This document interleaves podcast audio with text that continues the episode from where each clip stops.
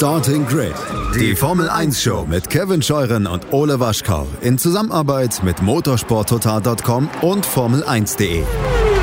Keep racing Auf meinsportpodcast.de. Einen schönen guten Tag und herzlich willkommen zu Starting Grid, dem Formel 1 Podcast auf meinsportpodcast.de. Mein Name ist Kevin Scheuren, Ole Waschkau kommt gleich noch dazu, aber Christian Nimmervoll ist schon da, der Chefredakteur von motorsporttotal.com, Formel1.de und de.motorsport.com. Hallo Christian. Hallo Kevin. Der große Preis von Großbritannien liegt hinter uns. Lewis Hamilton gewinnt auch auf drei Rädern ein Formel 1 Rennen, was natürlich schockierend ist für alle, die sich Spannung wünschen. Also, ähm, ich sage mal ehrlich, Christian, also dieses Rennen war an und für sich stinklangweilig. Also es ist wirklich nicht viel passiert, aber die letzten Runden hatten es dafür umso mehr in sich. Unfassbar, ja. Ich mache ja während des Rennens immer den Live-Ticker, also diesen Session-Live-Ticker, der auch aufs Mobilgerät rausgeht. Entschuldigung. Ähm, und ehrlich gesagt war mir 49 Runden lang ziemlich langweilig, aber in den letzten drei Runden, da kommst du nicht mehr hinterher, die Beiträge zu tippen. Ja, das ist absolut unmöglich. Ähm, ja, krass. Also sehr, sehr schräg hätte ich nicht gedacht, dass dieses Rennen sich noch so entwickelt in den letzten drei Runden. Pirelli-Reifenschäden und Silverstone kennen wir. Ja, ja, wir uns vor ein paar Jahren, ne, da platzten die Reifen ja äh, überall. Viele machen ja jetzt Pirelli dafür verantwortlich tatsächlich. Bei uns in der Starting Grid F1 Fans Facebook-Gruppe, Sven Bark. Ähm, was sagen wir denn dazu, dass jetzt viele Leute Pirelli dafür verantwortlich machen, für diese Reifenschäden. Die Teams müssen doch einfach nur einen Stop mehr machen. Wir beschweren uns immer, dass die zu lange halten, aber wie lange sollen sie denn halten? 40 Runden oder mehr? Was sagst du dazu? Hm, ich finde, es ist noch zu früh, um Pirelli wirklich in den Mangel zu nehmen, solange wir die Ursache nicht mit Sicherheit kennen. Äh, Mario Isola, der Sportchef von Pirelli, hat ja am, am Sonntagabend noch gesprochen und, und sich erklärt oder was heißt sich erklärt, hat versucht, die Situation so gut er kann zu erklären. Die Untersuchung, die läuft gerade gemeinsam zwischen FIA und Pirelli. Ähm, die Indizien deuten sehr stark darauf hin, dass zwei Faktoren zusammengespielt haben, nämlich A, ähm, dass die Reifen halt wirklich bis auf die Karkasse abgefahren waren. Also Karkasse, das ist sozusagen das, wenn man es vereinfacht darstellen möchte, das tragende Gerüst des Reifens, das aus Kevlar besteht. Und drumherum ist ja Gummi, das bezeichnet man dann als Lauffläche. Und die Lauffläche, die war einfach sehr, sehr stark abgefahren schon. Das ist jetzt per se nicht unbedingt ein Problem. Du kannst auch einen Reifen noch weiterfahren, wenn der durch ist. Aber vermutet wird, und ganz wichtig ist, dass wir im, im Stadium des Vermutens sind momentan noch, äh, wir zeichnen Montagabend auf, ähm, dass einfach diese Kombination draus, dass die Reifen A schon abgefahren waren dadurch und B, ähm, die, möglicherweise diese Wrackteile, die Kimi Räikkönen hinterlassen hat im Bereich um Beckett, ähm, dass das dann einfach ein bisschen zu viel war, besonders für den linken Vorderreifen. Das war ja ein bisschen irritierend in der in der TV-Aufzeichnung, weil man hat gesehen, die Blasenbildung beim einen oder anderen Fahrzeug eigentlich rechts vorne, aber dieses Blistering, was man dann sieht, wo man so den Eindruck hat, da ist eine Rille in diesem Reifen drin, ähm, das ist eigentlich nicht, nicht weiter dramatisch, weil das entsteht in der Regel, wenn die Oberfläche des Reifens eine andere Temperatur hat als der Kern des Reifens. Dann kommt es zu, zu diesem Blistering. Das ist nicht weiter tragisch, das fährt sich auch nach ein paar Runden wieder runter oder eben auch nicht, wenn es schon zu stark ausgeprägt ist. Aber links vorne, wo eben nicht so sehr dieses Blistering der Fall war, da war es dann eher das Problem, weil links vorne die Reifen einfach am stärksten belastet sind. Wenn man sich einfach vor Augen führt, Cops, äh, Vollgas 280, Rechtskurve, das heißt, ganze Last links, ähm, Beckett ist ungefähr gleich verteilt, Stowe dann auch nochmal links, also Silverstone, dadurch, dass der Kurs im Uhrzeigersinn geht, das ist einfach die meiste Last links vorne und danach schaut es momentan aus. Mit Sicherheit wissen tun wir das, wie gesagt, nicht. Pirelli hat angekündigt für Mittwoch, äh, für Dienstag, Entschuldigung, äh, ein Untersuchungsergebnis, wenn sie denn so schnell sind, dem auf die Spuren zu kommen. Ich glaube aber schon, dass es irgendwas zu tun gehabt haben muss mit den herumliegenden Teilen. Ähm, weil Christian Horner nach dem Rennen gesagt hat, sie haben auch 50 Schlitze in ihren Reifen festgestellt. Also da, da muss schon irgendwas gewesen sein. Und dann muss man Pirelli natürlich von jeder Verantwortung freisprechen. Ja, Marcel Mühlsteff hat nochmal das Rennen rausgesucht. Silverstone 2017 war das, äh, als äh, kurz vor Schluss bei den Ferraris die Reifen vorne links hochgegangen sind.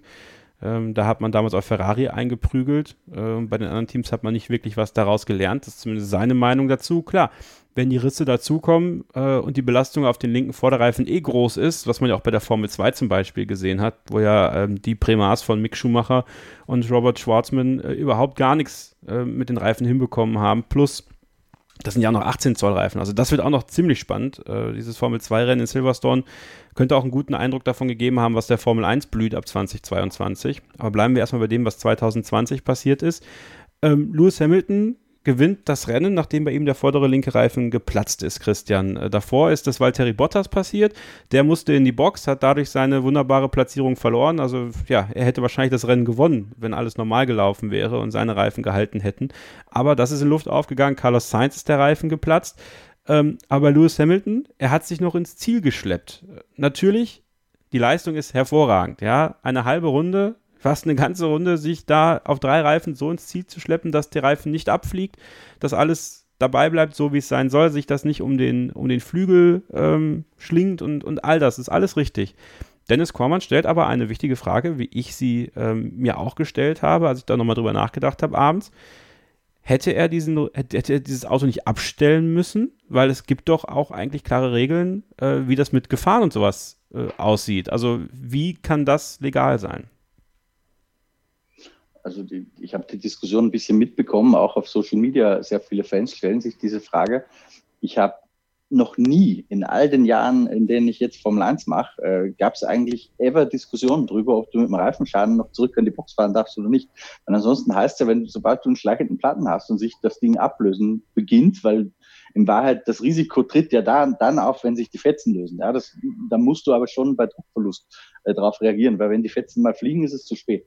Ähm, also das, das kann ich überhaupt nicht nachvollziehen, diese Diskussion. Ähm, ich finde das gut. Ich finde es schwer überreglementiert, dass du wegen ist schon wegen jeder Kleinigkeit zur Seite fahren sollst inzwischen. Das halte ich für nicht gut. Ich sehe da auch kein großes Sicherheitsrisiko. Ähm, also ich verstehe die Diskussion nicht. Und Bottas ist ja an die Box gekommen. Hamilton war in der letzten Runde. Also mhm. wie soll er, gut, soll er stehen bleiben? Ja? Ähm, kann man machen. Aber dann, wenn du, wenn du die Diskussion weiterführst, dann sind wir zum Beispiel bei diesem Finish 93, wo es Fittipaldi äh, auf den letzten Metern im Monza umgedreht hat und der ja im Salto noch das Rennen beendet hat und ich glaube, da bin ich mir aber nicht ganz sicher, sogar einen Punkt gemacht hat. Ähm, ja, was hätte der denn machen sollen? Muss man dann auch sagen, der muss in der Luft stehen bleiben, weil das Auto beschädigt ist. Also eine Diskussion, die ich persönlich nicht nachvollziehen kann. Die vier hat es genauso gesehen. Ja, aber du siehst es anders, Kevin, habe ich jetzt. Nein, nein, nein, ich sehe das nicht anders. Also ich habe durchaus die Frage gestellt, weil auch Antonio Giovinazzi, gegen den wurde ja auch ermittelt am Freitag, als ihm nach dem ähm, ähm, nach dem Freitagstraining, ich glaube, das war das erste freie Training, wo er sich alle vier Reifen kaputt gebremst hat und der da äh, abgeflogen ist, wo er, glaube ich, auch vorstellig werden musste bei den Stewards, aber da ist ja nichts draus geworden, ne?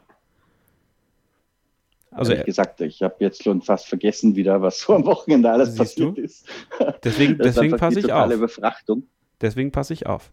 Ja, Aber hat der nicht eine, eine Warning bekommen oder so von der FIA dafür? Ja, also nochmal, dass er das gemacht hat, also das, das ist ja aller Ehren wert. Nur wie gesagt, bei Giovinazzi ähm, ermittelt man, bei Hamilton ermittelt man nicht mal. Also das soll einfach nur sein, ich, ich möchte einfach nur möglichst fair sein, allen gegenüber. Äh, ich finde es gut, dass Hamilton die Runde so durchgezogen hat. Ich meine, er hätte ja auch diesen ersten Platz noch verlieren können. Äh, Max Verstappen kam mit sieben Meilenstiefeln an.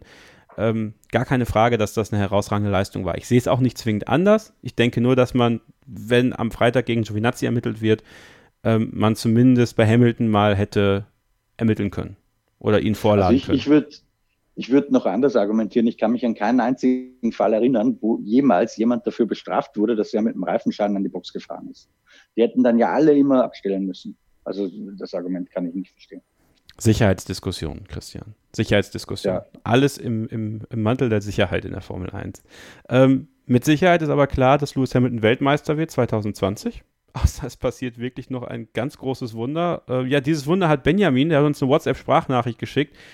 Naja, Wunder kann man, das, kann man das nicht nennen, aber er hat zumindest eine Idee gehabt, wie man Lewis Hamilton den Titel noch streitig machen kann. Im Hinblick auf die WM möchte ich mal die Frage in den Raum werfen, wenn es immer darum geht, wie kann man Mercedes stoppen. Was wäre denn, wenn ein Lewis Hamilton auf einmal Corona hätte? Und zwar genau zu dem Zeitpunkt, in dem er dann möglicherweise für drei Rennen ausfallen würde. Da würde Valtteri Bottas dann ja auf einmal ganz schnell vielleicht uneinholbar werden. Von dem her könnte es trotzdem was werden mit Bottas 4.0 oder weiß der Geier. Ja, weiß der Geier Christian, denn ich glaube, am Ende muss man dann sogar festhalten, selbst dann würde Valtteri Bottas es irgendwie nicht hinbekommen äh, und dann will halt Max Verstappen die Rennen gewinnen. Der ist aber trotzdem zu weit weg. Also kann irgendwer außer Lewis Hamilton, Lewis Hamilton den Titel noch streitig machen 2020? Also tatsächlich ist Covid-19, daran hatte ich noch gar nicht gedacht, aber wahrscheinlich die beste Chance, das zu verhindern. Weil das kann natürlich passieren. Also das geht sehr schnell, wie wir auch bei Sergio Perez gesehen haben. Ich glaube allerdings auch, dass gerade die Fahrer in den Top-Teams äh, nochmal angestachelt und sensibilisiert jetzt durch den Perez-Fall äh, wirklich sehr, sehr genau aufpassen, was Hygienemaßnahmen und so weiter betrifft. Deswegen halte ich das auch für unwahrscheinlich. Aber das kannst du natürlich nicht ausschließen. Ja, da ist keiner gefeit davor. Ähm, klar, also Freak-Zwischenfälle, ähm, unerwartete Entwicklungen, Verletzungen, äh, all das, das kann man natürlich nicht seriöserweise vorhersagen. Wenn die WM aber einen normalen Verlauf nimmt, dann steht schon ziemlich fest, meiner Meinung nach, oder das heißt, steht fest, steht nie fest vor. Aber dann sieht schon sehr danach aus, dass die zwei Mercedes das untereinander ausmachen, weil A ist nach vier Rennen der Punktevorsprung schon richtig, richtig groß. Selbst Lewis Hamilton auf Valtteri Bottas hat schon 30 Punkte, also er geht auf jeden Fall aus Silverstone als WM-Führender weg, selbst wenn er da ausfällt. Ähm, und dann sehe ich ja auch noch nicht, wie die anderen Mercedes irgendwie überholen sollen oder auch nur einholen sollen von der Performance, weil ich habe nicht das Gefühl, dass Mercedes schon wirklich ans Limit pusht. Ich habe darüber heute schon ähm, für unsere Videos und die werden in den nächsten Tagen dann auf unserem YouTube-Kanal übrigens erscheinen. Freuen wir uns sehr über äh, Kanal-Likes und Video-Likes übrigens. Ähm, ich habe über das Thema auch mit Marc Surer gesprochen. Ähm, ich habe da nicht das Gefühl gehabt, dass Mercedes zu Tode gepusht hat. Der Marc sagt, man sieht schon, dass der Bottas Druck gemacht hat. Lewis Hamilton sagt das auch, Bottas sagt das auch. Ich glaube, dass die untereinander sehr wohl mit den gleichen Fahrzeugsettings äh, durchaus ans Limit gehen. Ich glaube aber nicht, dass Mercedes schon richtig das Dampfrad auftritt, wenn man so möchte. Also ich glaube, wenn die wirklich müssten, hätten die schon noch ein bisschen Reserven. Und da wird halt dann ein Kreislauf draus. Weil sie eben, anders als andere, nicht ganz ans Limit gehen müssen ihres Materials, äh, haben sie einfach immer noch ein bisschen Luft drin, auch was die Zuverlässigkeit betrifft. Also ich sehe nicht, wie die diese WM verlieren können. Gleichzeitig bin ich aber nicht einer von denen, die über Toto Wolf lachen, wenn er immer wieder sagt, wir müssen am Ball bleiben, wir müssen am Drucker bleiben, sonst geht das ganz schnell. Denn bei Perez hat man es gesehen, wie schnell es tatsächlich gehen kann. Ähm, und dann hast man 25 Punkte weg. Also ich glaube, es ist schon wichtig und nachvollziehbar, dass Mercedes argumentiert, die müssen wachsam bleiben. Aber klar, also die, die Ausgangslage ist ziemlich eindeutig. Wenn, wie gesagt, wenn die WM halbwegs normal verläuft, führt da an Mercedes kein Weg mehr vorbei. Übrigens, was ich vielleicht noch ergänzen würde, es wurde auch Sebastian Vettel und, und Leclerc, ich glaube, das war sogar schon beim letzten Rennen gefragt, wer denn Lewis Hamilton noch abhalten soll, Weltmeister zu werden. Da kommt eigentlich nur noch die Antwort, wenn überhaupt jemand, dann Bottas. Und einen sehr bezeichnenden Moment fand ich auch in der Pressekonferenz am Donnerstag schon, in Silverstone jetzt, wo mein geschätzter Kollege Christian Mehnert ähm, die Frage gestellt hat, ob die Mercedes-Fahrer denn überhaupt irgendeine Schwäche sehen an ihrem Auto. Und da saßen die erstmal betröppelt da, denen ist einfach nichts eingefallen. Also das sagt schon relativ viel aus. Ich glaube tatsächlich, das ist der beste, der kompletteste Mercedes, den wir jetzt auch innerhalb dieser ohnehin schon dominanten Hybrid-Ära je gesehen haben. Einfach weil er wirklich ausgeglichen in allen Bereichen funktioniert. Jetzt waren wir natürlich noch nicht auf ehemaligen Angststrecken, wie zum Beispiel Singapur immer war. Also da muss man vielleicht noch ein bisschen abwarten. Aber sie können sich ja selbst ein, zwei Ausreißer nach unten problemlos leisten, so wie es aussieht ist Mercedes de facto, wir haben ja jetzt vier Rennen hinter uns, das einzige Team, was sich nativ weiterentwickelt hat? Von den Top-Teams? Nein.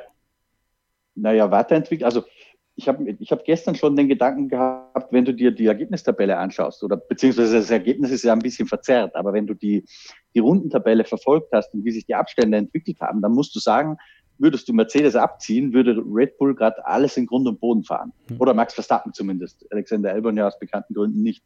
Also der wäre ja meilenweit vor allen anderen. Das heißt, ich glaube schon, dass das Red Bull auch, das sieht man auch beim Vergleich der Zeiten 2019, 2020, einen Schritt gemacht hat und die anderen teilweise auch einen. Aber der von Mercedes war einfach größer. Und in dem Zusammenhang interessant, langsam verdichten sich ja so ein bisschen die Indizien und die Anhaltspunkte, weil wir ein bisschen Gelegenheit hatten, uns die Dinge anzuschauen wo diese, dieser Fortschritt auch herkam. Der kam natürlich auch aus dem Chassis-Bereich, weil es ist nie nur eine Sache. Aber ähm, unsere Kollegen Franco Nunez, um genau zu sein, von äh, motorsport.com Italien, haben recherchiert zusammen mit einer äh, externen Firma, die Akustikmessungen durchgeführt hat und sich versucht, unter Berücksichtigung verschiedener Parameter daran, die PS-Leistung der Motoren ein bisschen einzusortieren, dass der Mercedes-Antrieb tatsächlich am, am Samstag eine Spitzenleistung von 1022 PS entwickelt hat und damit auch der einzige Motor ist, der über der 1000 PS-Marke ist. Ähm, da fehlen Ferrari, ich habe es jetzt nicht ganz genau im Kopf, aber irgendwas in der Größenordnung 40 bis 50 PS drauf. Ähm, Honda ist Nummer zwei und Renault die Nummer drei. Das ist natürlich äh, schon Brocken, ja, weil das sind einfach die, aber das ist jetzt auch keine Überraschung, ähm, das sind einfach die paar Zehntel, ich glaube, von sieben hat Mattia Binotto in Spielberg gesprochen, die die einfach schon mal auf den Geraden verlieren durch den Motor und das Auto ist auch nicht gerade eine Kiste. Das sieht man, also das sieht man auch optisch. Der Red Bull ist sehr, sehr unruhig teilweise. Manchmal funktioniert er wiederum über gewisse Runden sehr, sehr gut, aber dann ist er wieder extrem bockig. Also das ist beim Red Bull ein bisschen unberechenbar. Der Ferrari, wenn man onboard mal mitfährt, ein Weicher mit den beiden überhaupt sehr schwer zu kontrollieren. Aber der Mercedes, der liegt fast wie auf Schienen. Also das, das kann man auch tatsächlich, und das ist in der Formel 1 sonst nicht so einfach, aber da sieht man tatsächlich optisch einen Unterschied. Und das zeigt einfach, wie rund dieses Paket ist, was Lewis Hamilton und Walter Bottas da gerade haben. Gut zusammengefasst. Wir machen eine kurze Pause. Und dann beschäftigen wir uns ja mit einem der Sorgenkinder äh, in der Formel 1 aktuell, Alexander Albon. Ja, und ein Stück weit ja auch Red Bull in dem Zusammenhang, auch wenn Max Verstappen ja über die Maßen erfolgreich ist bei Red Bull Racing. Sie hängen doch zu weit hinterher und sie wollen eigentlich nach ganz weit oben. Wie kann das gehen? Das besprechen wir gleich bei Starting Grid, dem Formel 1 Podcast auf meinsportpodcast.de. Ihr seid bei Starting Grid, dem Formel 1 Podcast auf meinsportpodcast.de, die Ausgabe vor Großbritannien. Ja, nach Großbritannien. Also ist ja der Doubleheader. Ja, wir sind jetzt nach dem großen Preis von Großbritannien in Silverstone und dann kommt Silvers 2 und zwar der große Preis für Formel 1 70 Jahre. Ja, Hashtag F170. Könnt ihr euch schon mal merken, das ist der offizielle Hashtag für den Jubiläums Grand Prix am kommenden Wochenende.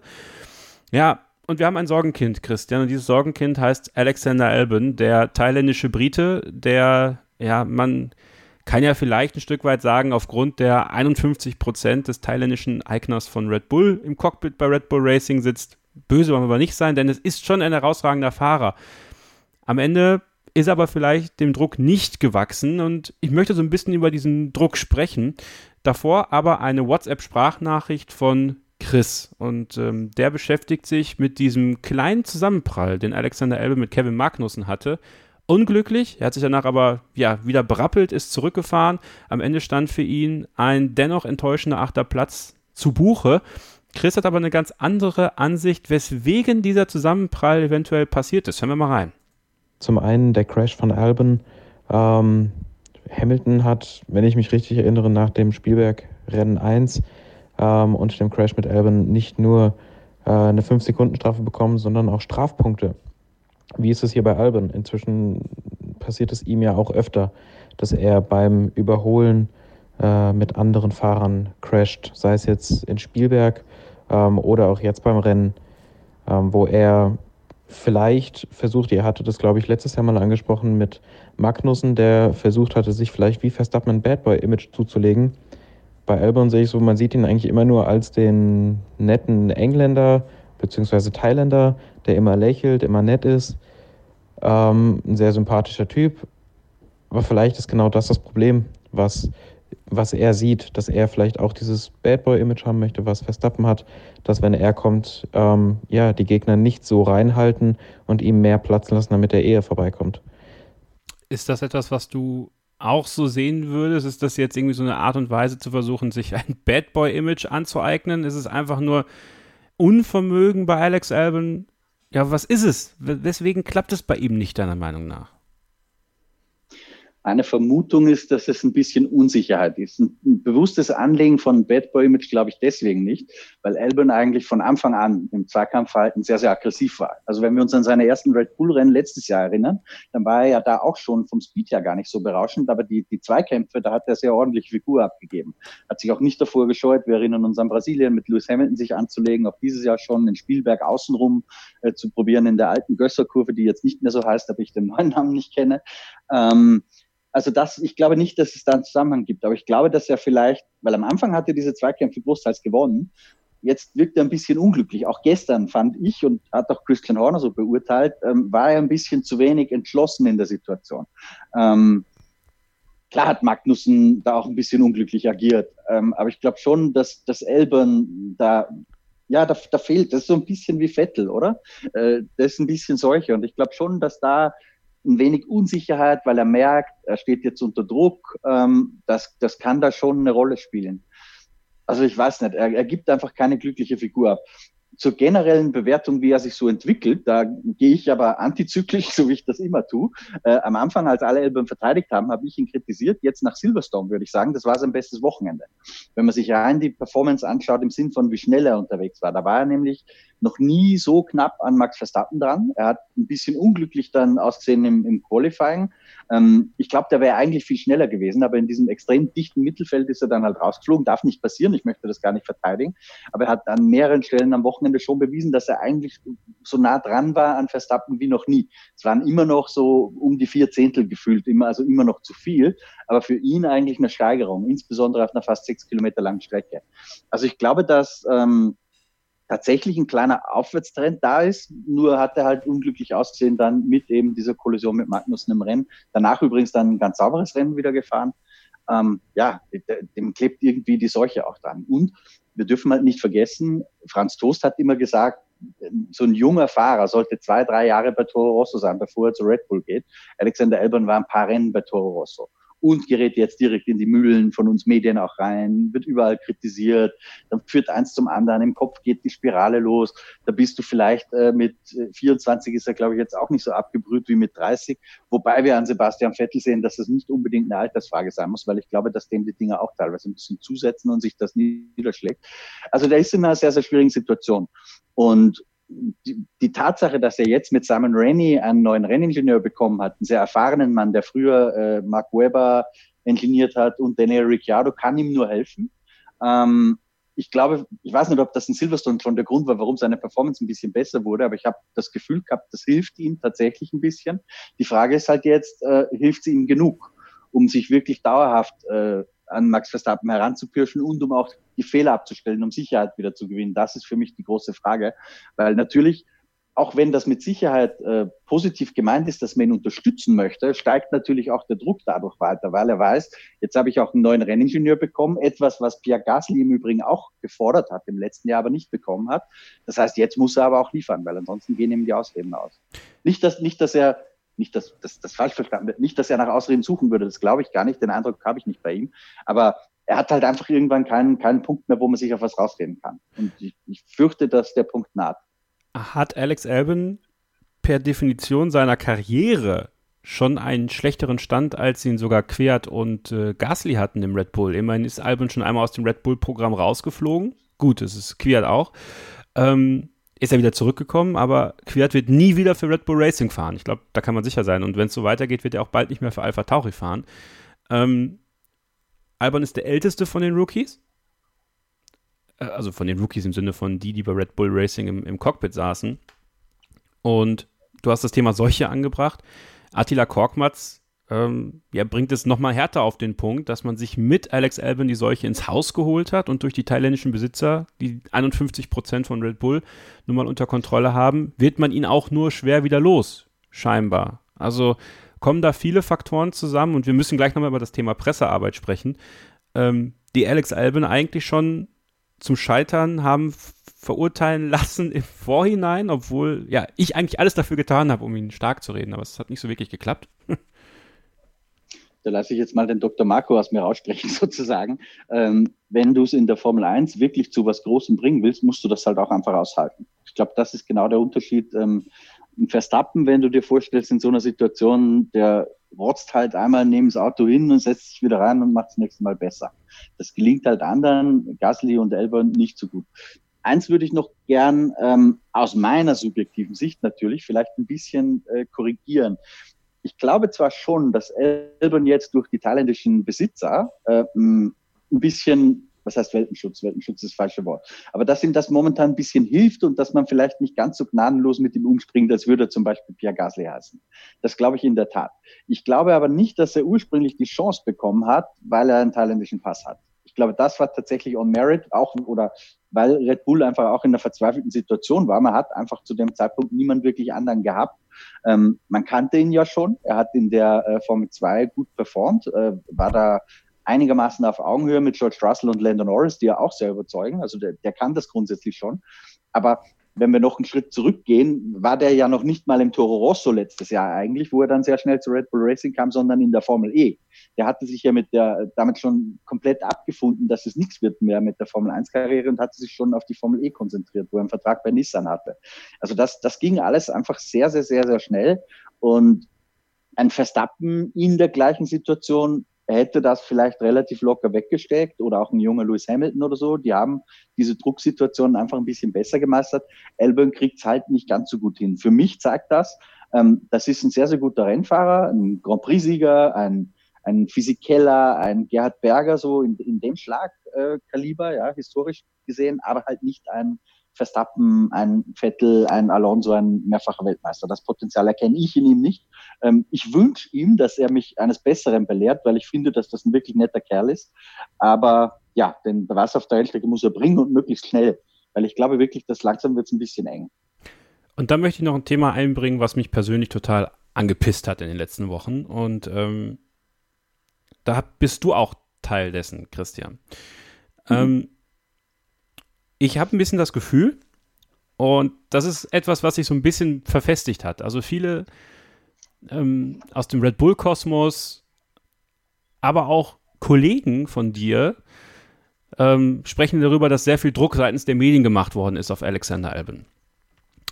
Ich gehe jetzt mal einen anderen Weg und sage, dass du, Christian Nimmervoll, ein bisschen vor den Karren gespannt worden bist. Und zwar ist mir dieser Gedanke gekommen, äh, wir haben das privat besprochen, aber ich kann es auch gerne mal öffentlich hier im Podcast machen. Du hast den Kollegen Christian Mehnert schon angesprochen. Der hat vor kurzem ein Video-Interview mit äh, Dr. Helmut Marko geführt. Da ging es auch um den ominösen Anruf von Dr. Marco an dich, ähm, woraufhin du ja diesen Kommentar geschrieben hast, dass Sebastian Vettel ja durchaus ein aussichtsreicher Kandidat wäre, Elben zu ersetzen. Da ist aber eine Situation. Wo mir aber ganz, ganz wichtig ist, dass Dr. Marco mir ausdrücklich gesagt hat, dass ich falsch informiert bin, ja. Ich habe trotzdem den Kommentar geschrieben, das muss man vielleicht richtig stellen. Also nicht, dass da ein falscher Eindruck entsteht. Trotzdem ähm, war da ja so eine Art und ich finde diese, Art und Weise, wenn, also wenn alle wissen, zumindest deutschsprachige Zuschauer und äh, sowohl die, äh, die das Motorsport-Magazin verfolgen, als auch motorsporttotal.com wissen natürlich, von wem das kam. So, dann ging es natürlich erstmal darum, keinen Namen zu nennen äh, und dann so schelmisch zu grinsen. Das ist mal das Erste. Aber das ist etwas, was mich persönlich einfach aufregt. Sag halt, dass es vom Nimmervoll ist. Marco weiß es, du weißt es, alle wissen es eigentlich. Also, es ist einfach nur eine Umgangssache.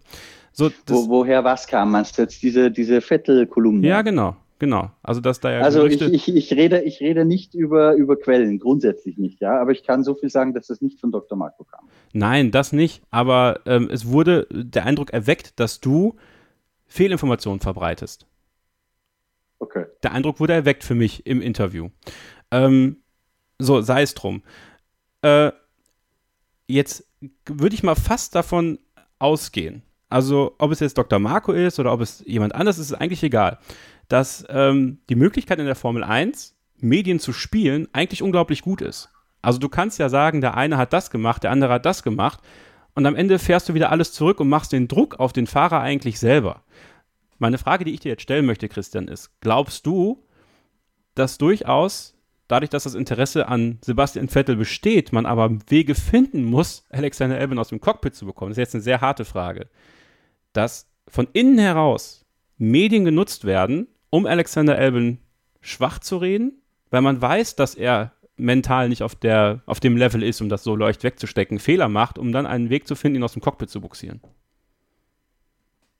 Also grundsätzlich passiert sowas in der Formel 1 absolut. Ja, also dass jemand off-Record, wenn das Mikro nicht läuft, das eine erzählt und dann vor der Kamera was anderes, dass dadurch trotzdem natürlich ein gewisser Eindruck entsteht und auch sich Drucksituationen aufbauen, die man auch ganz bewusst entstehen lassen will, keine Frage. Also das, das gibt's, da wird in der Formel 1 so gespielt, schon immer.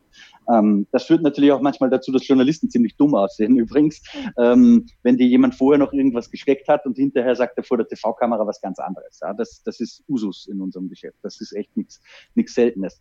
In dem Fall glaube ich allerdings nicht, dass Red Bull ähm, das Interesse gehabt hat. Also ich weiß natürlich nicht, was jetzt Dr. Marco oder Christian Horner oder wer auch immer mit anderen Leuten äh, gesprochen haben, mit mir jedenfalls nicht. Wenn mir gegenüber wurde Elbon immer geschützt. Und ich, da hat man sogar im Gegenteil versucht, die schützende Hand so ein bisschen drüber auszubreiten. Auch Christian Horner macht das bei jedem Roundtable, nach jedem Rennen, lobt er eigentlich noch die positiven Seiten von Alexander Albon und klar, jetzt kann man sagen, werden solche Gerüchte bewusst gestreut, vielleicht. Ähm, in dem Fall bei mir nicht, kann ich ausschließen. Ähm, ich will auch gar nicht unbedingt, äh, also ich weiß nicht, ja, letztendlich wird man immer informiert von, von irgendwelchen Leuten, ob, ob die dann die Wahrheit sprechen oder nicht.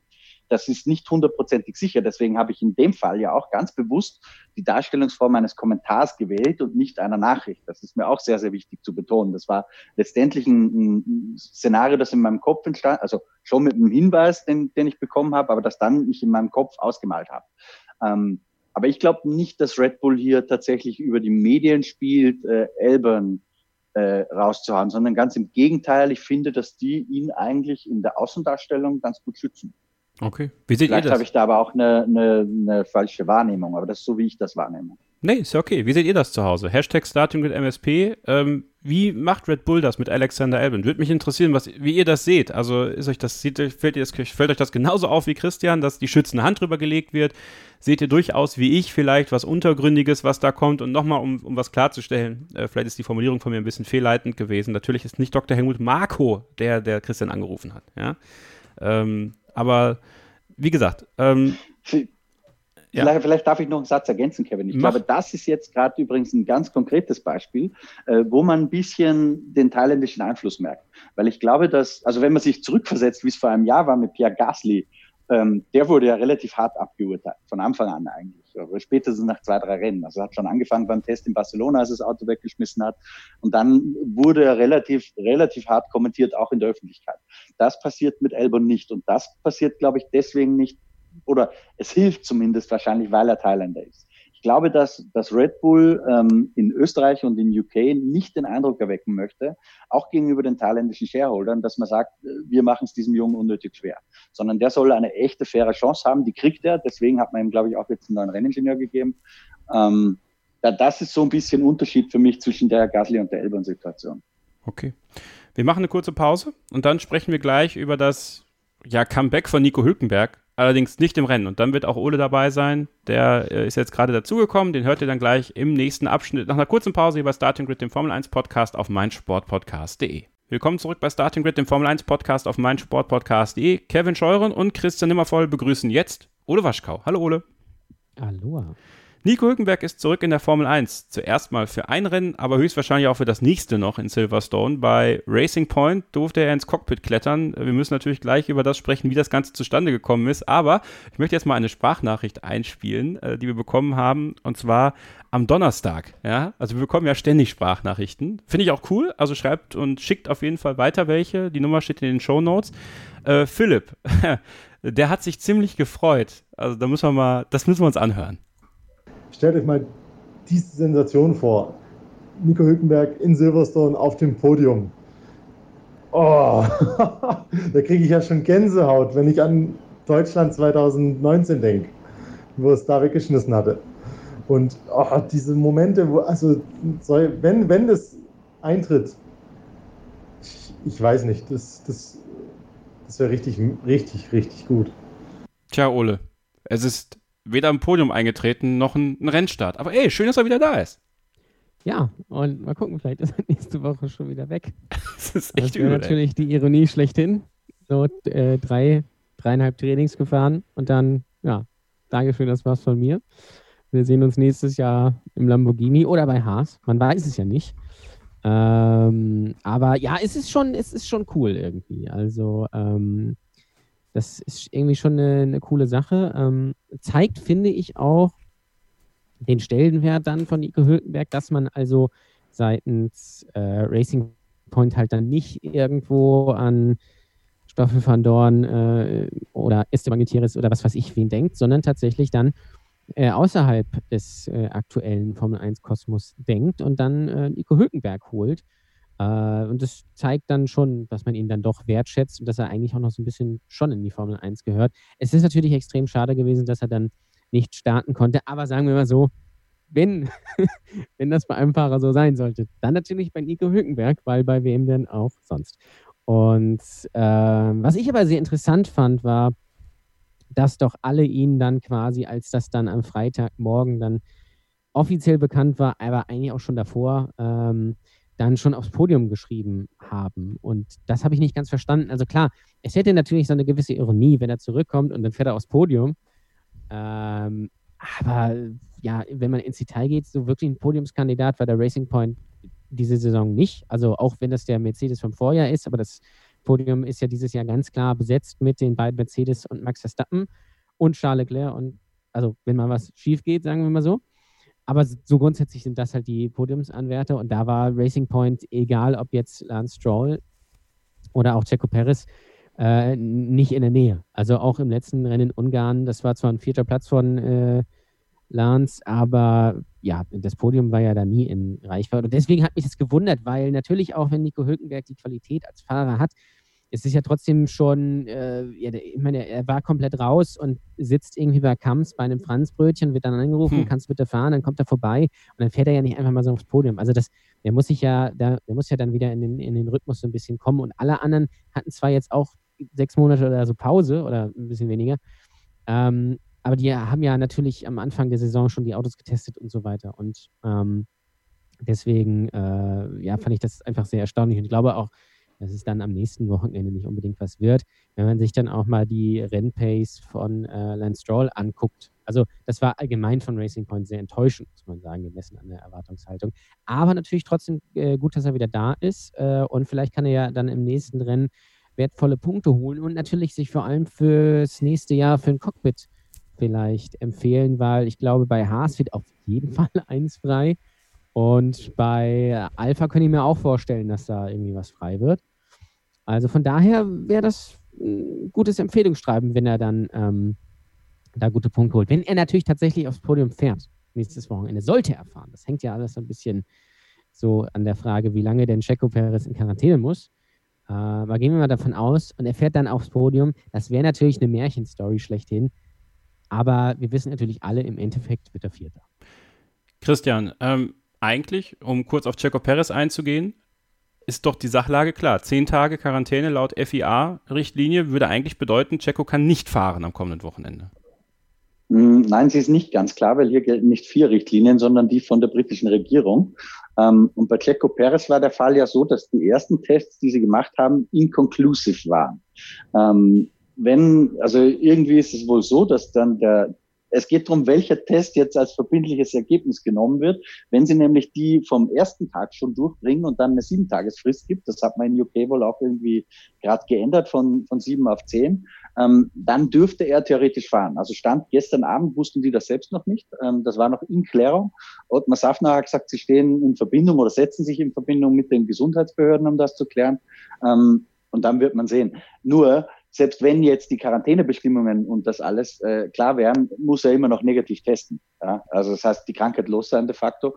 Das ist ja, glaube ich, die größere Hürde, die man so ein bisschen vergisst bei diesem Hickhack, welcher Test zählt er nun jetzt. Und also er muss einen negativen Test abliefern. Und ich glaube nicht, also ich weiß jetzt nicht viel über Covid-19. Ich bin ja, wie wir wissen, kein Hobby-Virologe, aber äh, normalerweise ist die Krankheit ein bisschen länger da. Deswegen glaube ich, ich halte es für sehr, sehr unwahrscheinlich, dass Perez für Silverstone 2 fit wird. Ähm, ich würde übrigens fast alles, was Ole gesagt hat, unterschreiben und noch einen Satz ergänzen. Ich glaube, dass Racing Point schon in Silverstone konkurrenzfähig gewesen wäre. Ich glaube aber, dass es deswegen nicht waren, weil Checo Perez nicht im Cockpit war. Ich glaube, dass seine Erfahrung gefehlt hat, was das Setup und so weiter angeht. Da ist Stroll nicht auf dem gleichen Level. Ähm, und Nico Hülkenberg in einem Auto, wo er am Donnerstagmorgen noch keine Ahnung gehabt hat, dass er das überhaupt fahren muss. Und dann äh, am Freitagmorgen aber schon die komplette Bedienungsanleitung online haben, äh, Intus haben soll, also quasi ausgeschlossen und unmöglich. Da ging es darum, Sitze anzupassen, Pedalerie zu fixieren und so weiter. Aber da denkst du noch nicht drüber nach, ob du einen Stabilmillimeter weiter drehst. Also das, ich glaube schon, dass Perez gefehlt hat, was das Setup betrifft. Und ich glaube, die wären konkurrenzfähiger gewesen mit Sergio Perez. Und natürlich das Märchen. Ich träume auch davon. Ja? Also was für eine unglaubliche Geschichte. Aber Ole sagt es ganz richtig. Ähm, so einfach ist es halt nicht. Und letztendlich würden dann auch alle anderen wie die totalen Nasenbohrer dastehen. Und die Formel 1 ist halt schon ein hohes Niveau. Und so gesehen ist es auch gut, dass Nico Hülkenberg da jetzt nicht aus dem Stand drauf Zweiter wird zum Beispiel. Okay, unpopuläre Meinung von mir. Ich finde es nicht gut, dass Nico Hülkenberg zurück ist. Ich weiß auch nicht warum. Irgendwie habe ich mich daran sehr gestört. Ähm, vielleicht lag es aber auch daran, dass er mir ein bisschen overhyped wurde. Zumindest in der deutschen Presse. Ich weiß nicht, ich habe jetzt die ausländische Presse nicht wirklich verfolgt, aber ähm, das ging mir schon ein bisschen zu weit, äh, dass alle jetzt gerufen haben, ja, Podium, Podium, Nico, Nico, äh, Nico kommt zurück, endlich wieder Nico, ja. Nico Mania ist running wild. Eigentlich ist es ja Hulkamania, aber das darf man so nicht sagen wahrscheinlich. Ähm, ja, ich hätte mir tatsächlich eher gewünscht, dass es eine Formel 1 interne Lösung wird und die hätte man meiner Meinung nach finden können. Ja, also ich äh, glaube schon, dass man die Möglichkeit gehabt hätte, mit ein bisschen Mercedes-Einfluss, äh, klar, Verträge hin oder her, aber was sind Verträge in der Formel 1 schon wert?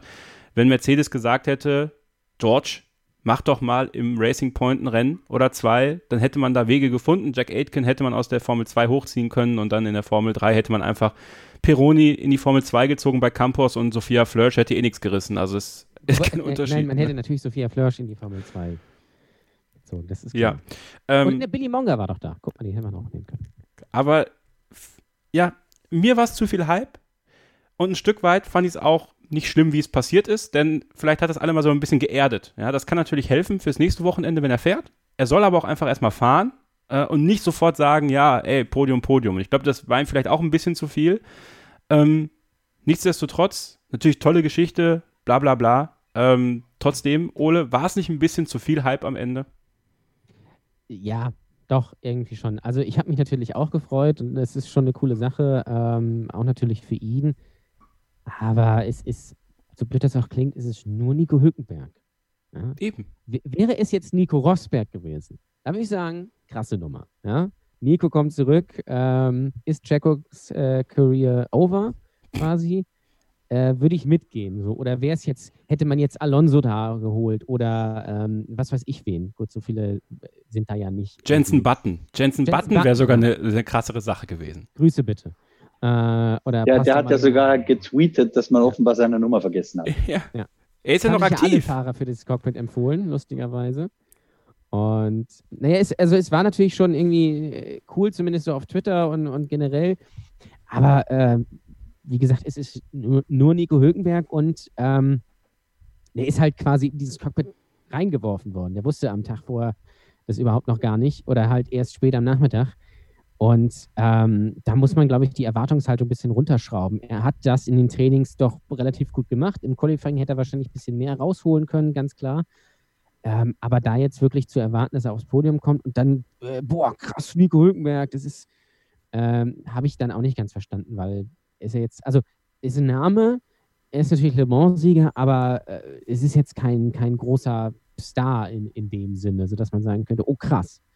Also da könnte sich jetzt richtig was, was verändern. Und selbst wenn man jetzt gesagt hätte, da ist Fernando, Fernando Alonso, hätte man die Erwartungshaltung eigentlich auch nicht so hoch äh, setzen können, weil ähm, die Erfahrung einfach äh, ja, fehlt. Es ist was anderes wie damals 2009, als ja fast Michael Schumacher sein Comeback gefeiert hätte äh, nach dem Crash von Felipe Massa. Wenn das passiert wäre, da hätte ich da, das wäre so eine gewesen, okay, jetzt wird's, jetzt wird's ernst. Dann wurde es doch nur Luca Badoer, ja. ähm, aber ja, ich glaube aber auch, dass Nico Hülkenberg wahrscheinlich sogar die einzige Wahl gewesen wäre in der, in der kurzfristigen Zeit. Na klar, hätte man George Russell und, ne, und so weiter und so fort. Aber Stoffel van Dorn war ja in, ähm, Berlin. in Berlin oder ist in Berlin für die Formel E. Und Esteban Gutierrez hat ja gar keine Superlizenz mehr. Der ist ja seit 2016 nicht mehr gefahren. Von daher wäre das auch unlogisch gewesen. Ich muss ganz ehrlich sagen, hätte mich natürlich über Adrian Sutil gefreut. ähm, aber der fährt ja jetzt Formel 2, wie wir gelernt haben. Ähm, ganz interessant, Christian, scheint Nico Hülkenberg tatsächlich schon mit der Formel 1 abgeschlossen zu haben zu dem Zeitpunkt, weil im Endeffekt, also jetzt, also auch wiederum eine böse Frage in Richtung Nico Hülkenberg. Ich würde ihn ja gerne nochmal selber dazu fragen, aber wahrscheinlich hat er da jetzt keine Lust mehr drauf, spätestens jetzt nicht mehr. Ähm, der Mann hat sich ja nicht wirklich im Nacken fit gehalten, sage ich mal so, ne? Also er hat ja dann doch schon Probleme. Ich meine, klar, du kannst nur bis zu einem gewissen Grad simulieren und hat natürlich nicht diesen Simulator, aber äh, ganz offensichtlich hat er das Nackentraining ein bisschen schleifen lassen. Also eigentlich Das müsste ich, kann ich ehrlich gesagt nicht beurteilen. Es sagen schon alle, dass du das nicht trainieren kannst. Und er ist ja auch viel gefahren. Er hat sich auch sehr fit gehalten, weil er hat ja gesagt, er möchte auch Ninja Warrior und sowas nochmal sagen. Also, dass der nicht fit ist, das glaube ich überhaupt nicht. Er lebt ja auch so sehr aktiv, spielt Tennis und so weiter. Ich glaube schon, dass der fit ist, aber ich glaube, dass du diese spezielle Nackenmuskulatur, dass du die halt echt nicht wirklich trainieren kannst. Zu Hause. Also den Vorwurf würde ich ihm nicht machen. Ich glaube übrigens auch, dem hätte der Nacken schon wehgetan, wie es übrigens bei allen anderen auch ist beim ersten Testtagen immer. Also das ist jetzt nicht Spezifikum von, von Nico Hülkenberg, aber okay. ich glaube, der hätte das Rennen schon durchgestanden. Äh, das macht dich nicht zwingend langsamer, glaube ich, wenn der Nacken ein bisschen zieht. Okay, gut, dann nehme ich das so zurück und äh, dann. Ich glaube, das muss, das muss ich noch kurz anfügen. Ja. Ich glaube, dass Nico Hülkenberg jetzt gar nicht unbedingt aufs Podium geschielt hat. Also ich glaube nicht, dass seine Erwartungshaltung war, oh krass, ich kann jetzt hier aufs Podium fahren, sondern der wollte halt einfach ein solides Rennwochenende machen und dem Team helfen. Äh, das, ich glaube, die Erwartungshaltung kam äh, komplett von außen. Absolut, gebe geb ich dir total recht. Das ist ganz sicher sogar so. Dann bringen wir noch eine andere die, Erwartung. Die, die, war auch, die war auch definitiv überzogen, diese Erwartungshaltung. Aber natürlich wäre wär der Traum einfach so schön gewesen. Das ist so, glaube ich, wie wenn Menschen Lotto spielen. Da glaubt ja auch immer jeder, ja, dieses Mal knacke ich den Jackpot. Aber, Aber natürlich ich sag mal so, nie. ich sag mal so, klar, wäre das natürlich jetzt cool, äh, wenn er jetzt zum Beispiel nächstes Wochenende fährt und fährt dann aufs Podium, wäre dann irgendwie Dritter oder was weiß ich was. Aber eigentlich, sind wir doch mal ganz ehrlich, eigentlich müsste er doch gewinnen. Wenn dann. Ja, wenn schon, ja. denn schon. Ne? Was, was, was bitter ist natürlich, ist, dass er jetzt das Rennen gar nicht fahren konnte. Nicht, weil ich glaube, dass er dann aufs Podium gefahren wäre. Äh, vielleicht wäre er auch nur auf dem achten, neunten Platz gedümpelt oder wie auch immer oder hinter Stroll, äh, ganz egal. Aber er hätte natürlich für Silverstone 2 einen extremen Erfahrungsvorsprung gehabt, weil in Wahrheit steigt er da jetzt wieder äh, ohne jede mhm. Erfahrungswerte an. Der hat ein paar Trainingsrunden auf dem Kopf, ähm, aber das war's dann auch. Das, das ist natürlich sehr schade. Ja, ich merke das schon, ich bin auf Krawall gebürstet. Ne? Also ich könnte schon wieder, aber ich mache nicht mehr. Ja, ich bringe noch einen Post von Thomas Kurt rein aus unserer Starting with F1 Fans Facebook-Gruppe. Denn was passiert nach Racing Point für Nico Hülkenberg? Und er schreibt, dass äh, Hülkenberg in dieser Saison oder vielleicht in der nächsten Saison eine Option für Red Bull sein könnte, Christian. Da kommst du zu deinem Lieblingsthema. Die Telefonnummer von Nico Hülkenberg bei Dr. Helmut Marko. Sie wird eingespeichert sein, denn er schreibt, Red Bull hat im eigenen Haus keine wirklichen Alternativen zu Alben Thema von vorhin. Gasly war im Red Bull im Prinzip noch schlechter. Querzeit dürfte vorbei sein. Alle anderen Junioren, Tictum, Award und als nächstes vermutlich Vips, lässt man fallen wie heiße Kartoffeln. Selbst wenn, würden diese im Red Bull genauso scheitern. Aus meiner Sicht, also aus der von Thomas, macht hinter Verstappen daher nur ein erfahrener externer Fahrer Sinn, also zum Beispiel Vettel, Perez oder eben Hülkenberg. Also ohne dass das jetzt auf das Leistungsniveau von Nico Hülkenberg bezogen sein soll, glaube ich, dass das sicher nicht passieren wird. Ähm, Nico und, und Dr. Marco haben ja schon gesprochen ähm, miteinander und selbst da hat das nicht funktioniert. Jetzt war er weg von der Formel 1. Das, also definitiv nicht. So, so gut kenne ich, glaube ich, Marco, dass das absolut kein Thema ist. Auch Perez passt überhaupt nicht zum Profil. Vettel passt auch nicht zum Profil von Red Bull. Der große Unterschied bei Vettel ist einfach, dass er Red Bull vier WM-Titel geschenkt hat, die einzigen in der Formel 1 und dass es da einfach eine historisch gewachsene Verbindung gibt. Deswegen kann ich mir die Vettel-Variante sehr gut vorstellen. Aber Hülkenberg und Perez glaube ich nicht. Und was man noch dazu sagen muss, Quiert natürlich sehe ich da auch nicht mehr auf dem aufsteigenden Ast, sondern eher raus aus dem Red Bull-Kader irgendwann. Ähm, vielleicht aber auch noch nicht kurzfristig. Aber Gasly ähm, macht einen richtig, richtig guten Job dieses Jahr. Ähm, ich würde nicht ausschließen, dass der vielleicht noch eine zweite Chance kriegt, wenn es keine anderen Kandidaten gibt. Naja, je nachdem, wie es mit den Kundenautos weitergeht, äh, können da ja vier Red Bulls stehen am Ende. Dann wäre Gasly natürlich beim anderen Team ganz gut aufgehoben. Ja, aber Vettel natürlich auch. Das ist ja auch das Gerücht der Stunde. Ja.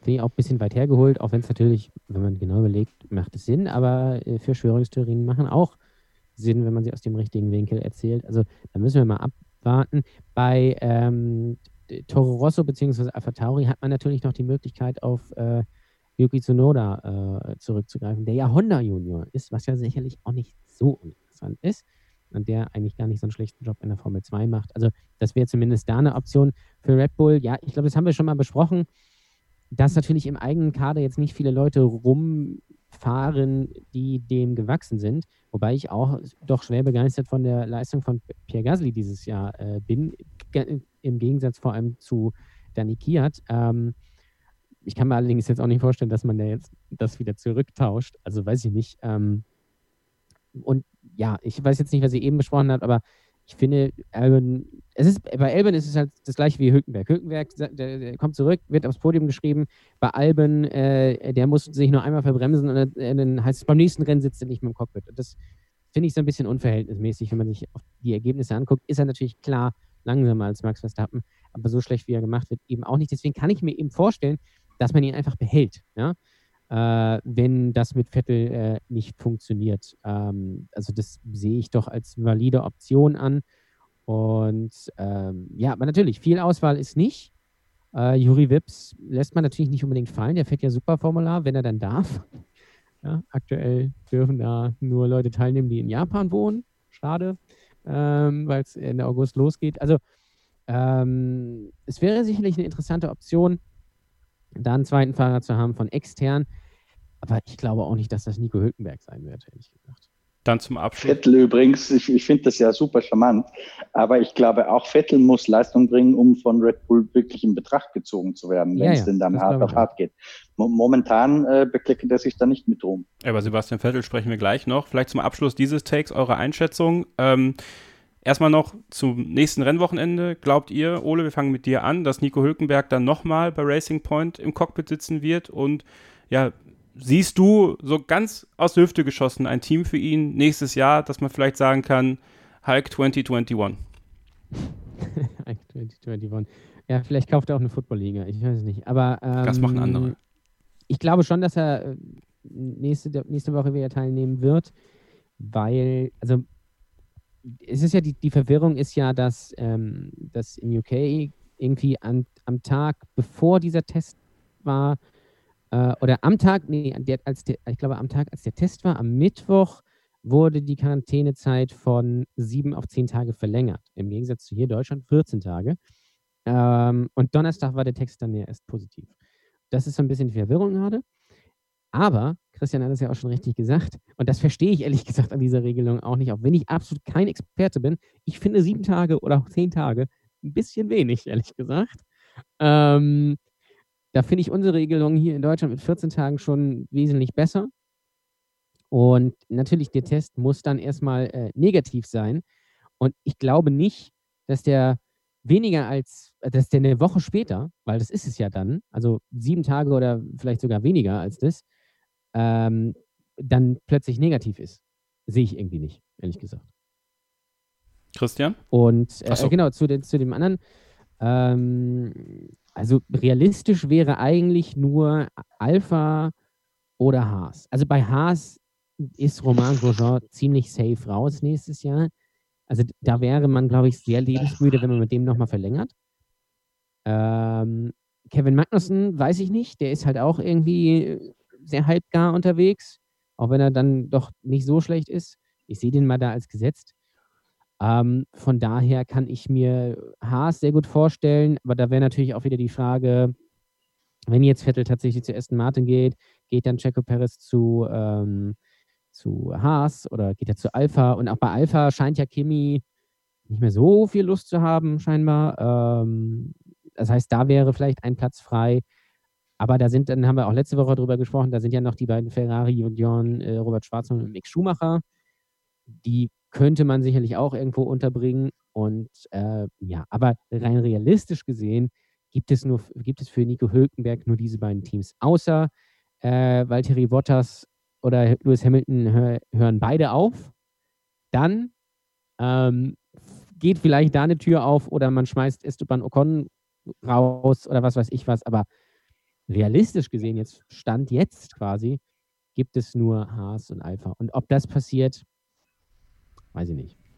Christian, deine Einschätzung noch zum Schluss. Ich finde, Ole hat sehr gut zusammengefasst. Ich glaube, dass er fahren wird, weil ich kann mir auch nicht vorstellen, bei dem, was man über dieses Virus weiß, äh, dass das jetzt in sieben Tagen plötzlich weg ist und der dann negativ testen wird. Ich glaube, dass gar keine Rolle spielt, wie lange die Quarantänevorschriften sind, weil ich kann mir nicht vorstellen, ähm, dass der das Virus nicht mehr in sich tragen wird am kommenden Wochenende. Aber gut, ich bin, wie gesagt, kein Virologe. Aber ich glaube, dass Nick Hülkenberg fahren wird und ich glaube, dass davon abhängen wird, ob er eine Chance hat, 2021 ein Cockpit zu bekommen. Da gibt es ja auch noch die andere Variante. Äh, die ist natürlich sehr, sehr spekulativ, aber es heißt ja, dass Racing Point Sergio Perez schon mitgeteilt hat, ähm, Gerücht, kein Wissen, ähm, dass man ihn nächstes Jahr nicht mehr braucht, einfach weil man sich die, äh, weil man eigentlich planen möchte mit Sebastian Vettel. Da gab es ja auch in Social Media, hat das schon die Runde gemacht, äh, diesen, diese Ellbogenbegrüßung zwischen Lawrence Stroll und Sebastian Vettel ist ein Indiz und nicht mehr. Sky UK Ted Kravitz meint, äh, man sei sich schon so gut wie einig, man hat das aber nur nicht bekannt gegeben, ähm, weil Sergio Perez eben gerade krank ist und das in der Situation irgendwie als nicht angemessen empfunden werden würde.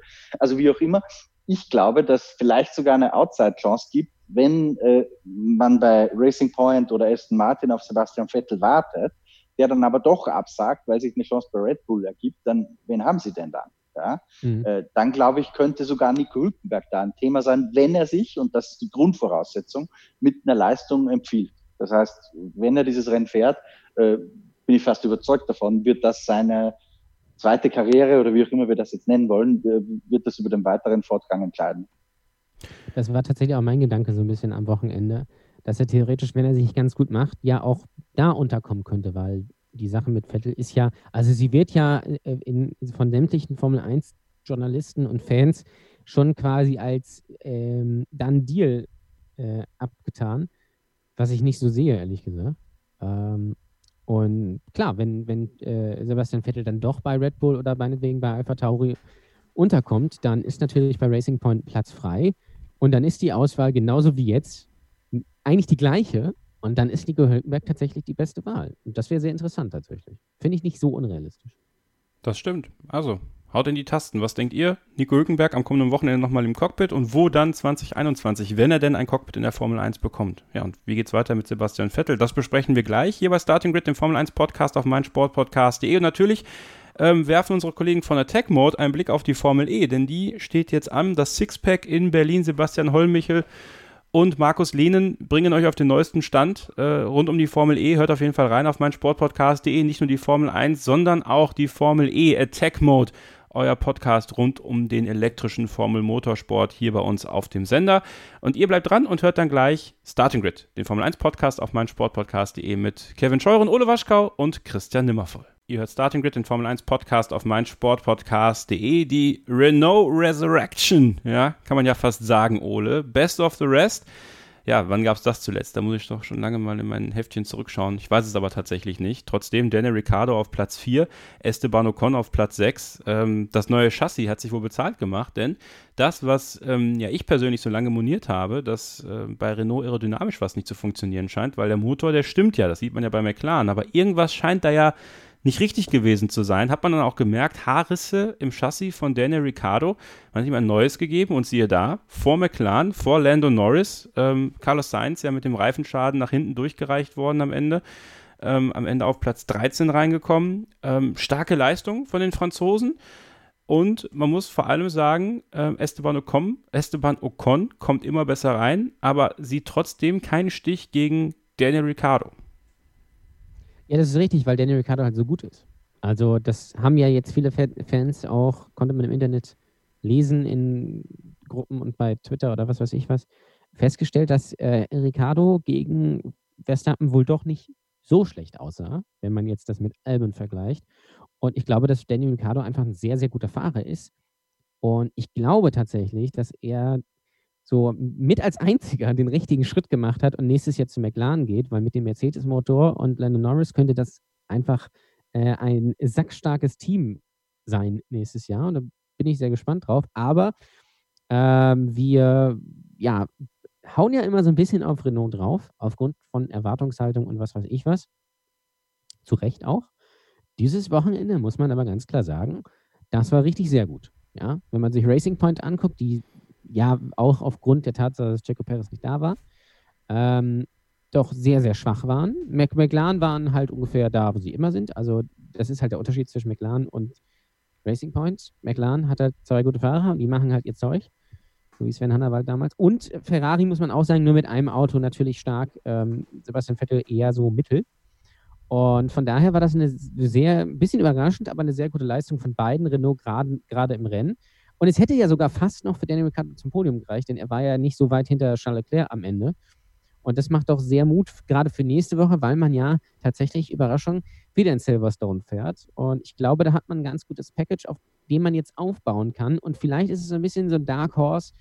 Vielleicht kann man sich am Ende dann ja doch an die Spitze des Mittelfeldes setzen, wenn man diese Leistung jetzt ja, konstant weiterführt. Das letzte Mal übrigens, dass man so gut war, weil er natürlich letztes Jahr äh, in Monza mit äh, Platz 4 und 5.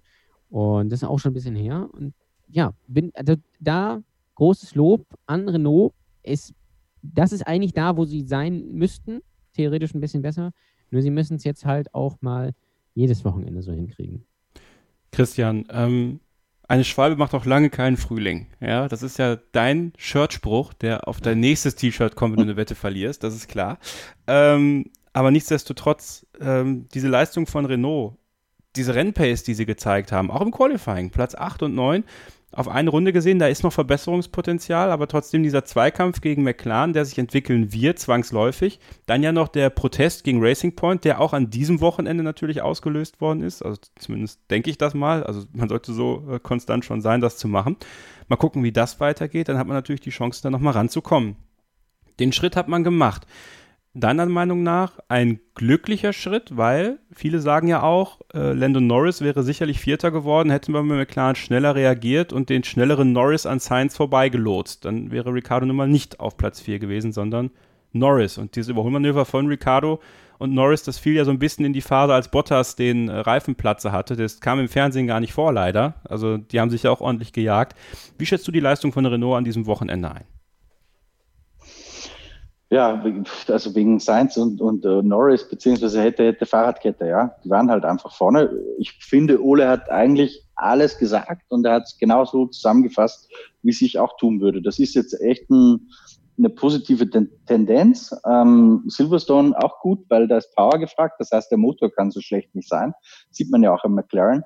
Landon Norris hat übrigens noch gesagt, äh, der Renault ist im Rennen besser als der McLaren, im Qualifying ein bisschen schlechter. Also die scheinen eine Stärke auf dem Renntrim zu haben und Daniel Ricciardo ist ein herausragender Fahrer. Das steht für mich außer Frage.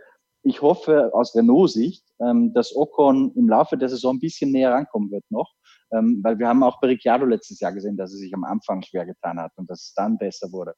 Aber ja, das, das ist jetzt äh, positiver Trend. Ole hat schon angedeutet, das entspricht noch immer bei weitem nicht der Erwartungshaltung, klar. Aber das müssen wir ja nicht dauernd wiederholen. Aber das ist das, was man erwarten kann am positiven Ende des Spektrums.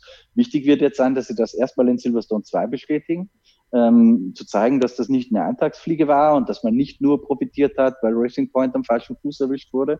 Ähm, und dann vor allem auch auf anderen Strecken. Da bin ich drauf gespannt.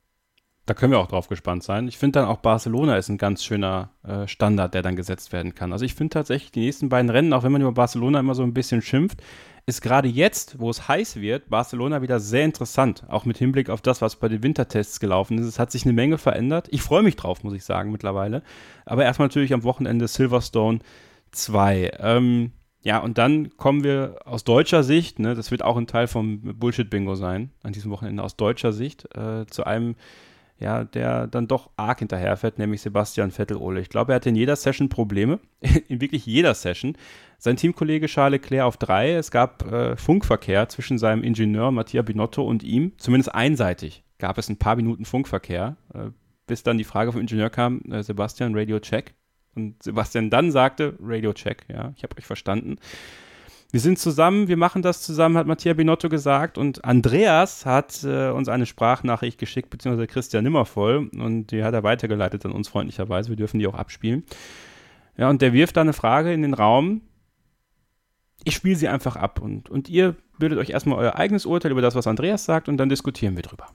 Vettel kann nicht so schlecht sein. Und es ist halt krass zu sehen, ähm, seit letztes Jahr, wo das dann bekannt wurde, dass Vettel und Leclerc frei fahren durfte, habe ich es erst nicht so bemerkt, aber gestern saßen wir mit meiner Frau da und haben Formel 1 geschaut und man sieht Leclerc da vorne zwar nicht mithalten, ne, aber besser mit dem Auto zurechtkommen als Vettel. Und Vettel kann nicht das Fahren verlernen. Kannst du dir sowas vorstellen, dass das äh, gewollt ist von Ferrari? Weil ähm, auch wie das, die Machenschaften, auch nicht die Machenschaften, sondern wie die das ähm, dargestellt haben, wie das Aus vom Vettel war, ne? so unehrlich, irgendwelche Zeug in die Medien gestreut, was überhaupt nicht stimmt. Und ich hoffe einfach, dass Vettel nicht so einen Abgang kriegen tut ähm, mit einem Karriereende oder so, wie es jetzt aussieht, sondern ich hoffe, dass er vielleicht doch zu Red Bull zurückgehen kann. Die Kernfrage von Andreas Ole Macht Ferrari das extra mit Sebastian Vettel? Nein. Warum?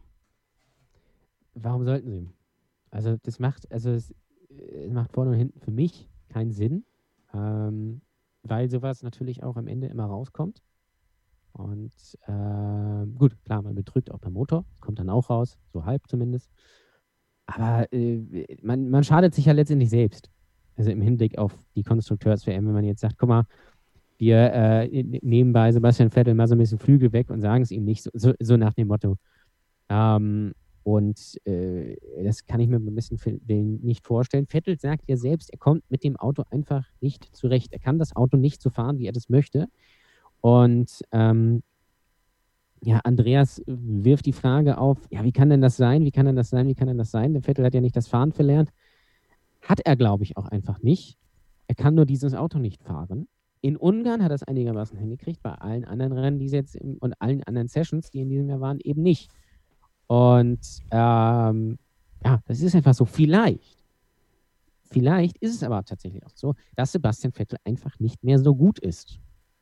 Ganz blöd gesagt. Also, ich, äh, klar, viermaliger Weltmeister etc. pp. Aber es kann ja tatsächlich sein, dass er einfach, er hat das, nicht das Fahren verlernt hat, aber einfach vielleicht nicht mehr die Qualität, fahrerische Qualität von, äh, von früher hat. Und die hatte er ja eigentlich in der gesamten Hybrid-Ära nicht so richtig, außer jetzt 2017, 2018, ja, ähm, wo er ja so halb um die WM mitgekämpft hat. Ähm, aber sonst, ja, war's, war es gut, aber es war jetzt nicht herausragend. Und ähm, ja, ich glaube nicht, dass Ferrari da irgendwas rummogelt. Weil, sind wir mal ganz ehrlich, dann, dann könnten sie halt ihn auch einfach jetzt rausschmeißen und dann setzen sie, keine Ahnung, rufen sie Pascal Wehrlein an oder Nico Hülkenberg oder was weiß ich was. Also, warum sollte man es, warum sollte man quasi sich die Mühe machen und sich planen, ähm, überlegen und die, äh, die ja auch die Mechaniker äh, indoktrinieren, die ja auch quasi dafür kämpfen, das Bestmögliche rauszuholen. Also quasi dann genau das Gegenteil zu tun, nur damit Sebastian Vettel sagt, ich habe keinen Bock mehr. Also äh, manchmal klauen die Leute halt auch wirklich ganz merkwürdige Sachen, nur um sich irgendwie das zu erklären, dass, dass das, was, äh, dass, was ist, nicht sein kann, quasi. Und ähm, ja, ich glaube, das ist, bedingt sich so alles. Vettel kommt mit dem Auto nicht so gut klar, hat dann natürlich wenig Bock. Ähm, und das ist dann so ein Abwärtsstrudel irgendwie. So ein bisschen wie bei, bei Stroll. Aber da hat man ja auch immer so ein bisschen das Gefühl, er hat keinen Bock. Ähm, nur eben auf eine andere Art und Weise. Und klar, sieht das doof aus, wenn ähm, äh, Charles Leclerc aufs Podium fährt und äh, Sebastian Vettel wird guter Zehnter und wird quasi fast noch von George Russell äh, überholt. Das sieht natürlich doof aus, aber vielleicht ist es einfach das Maximum. Ich meine, äh, so eine extrem schnelle Strecke, High Downforce. Und ich glaube, man muss äh, sein Ferrari wahrscheinlich einfach ein bisschen Abtrieb runternehmen, weil der Motor halt kacke ist, auf gut Deutsch gesagt. Äh, und ich glaube, und das war ja auch letztes Jahr immer das Problem, dass Sebastian Vettel mit so einem instabilen Heck nicht klarkommt und das dann einfach seinem Fahrstil nicht entgegenkommt und dann bedingt sich das alles und dann kommt eben das dabei raus, dass äh, Sebastian Vettel halt schlecht ist. Und das ist halt einfach so. Ja, also sie sind ja quasi in Silverstone mit dem Monster-Spec gefahren. Äh, also ja. um wirklich alles rauszuholen, was geht, um das, ja, das, was motorseitig problematisch ist, irgendwie ja, gut zu machen.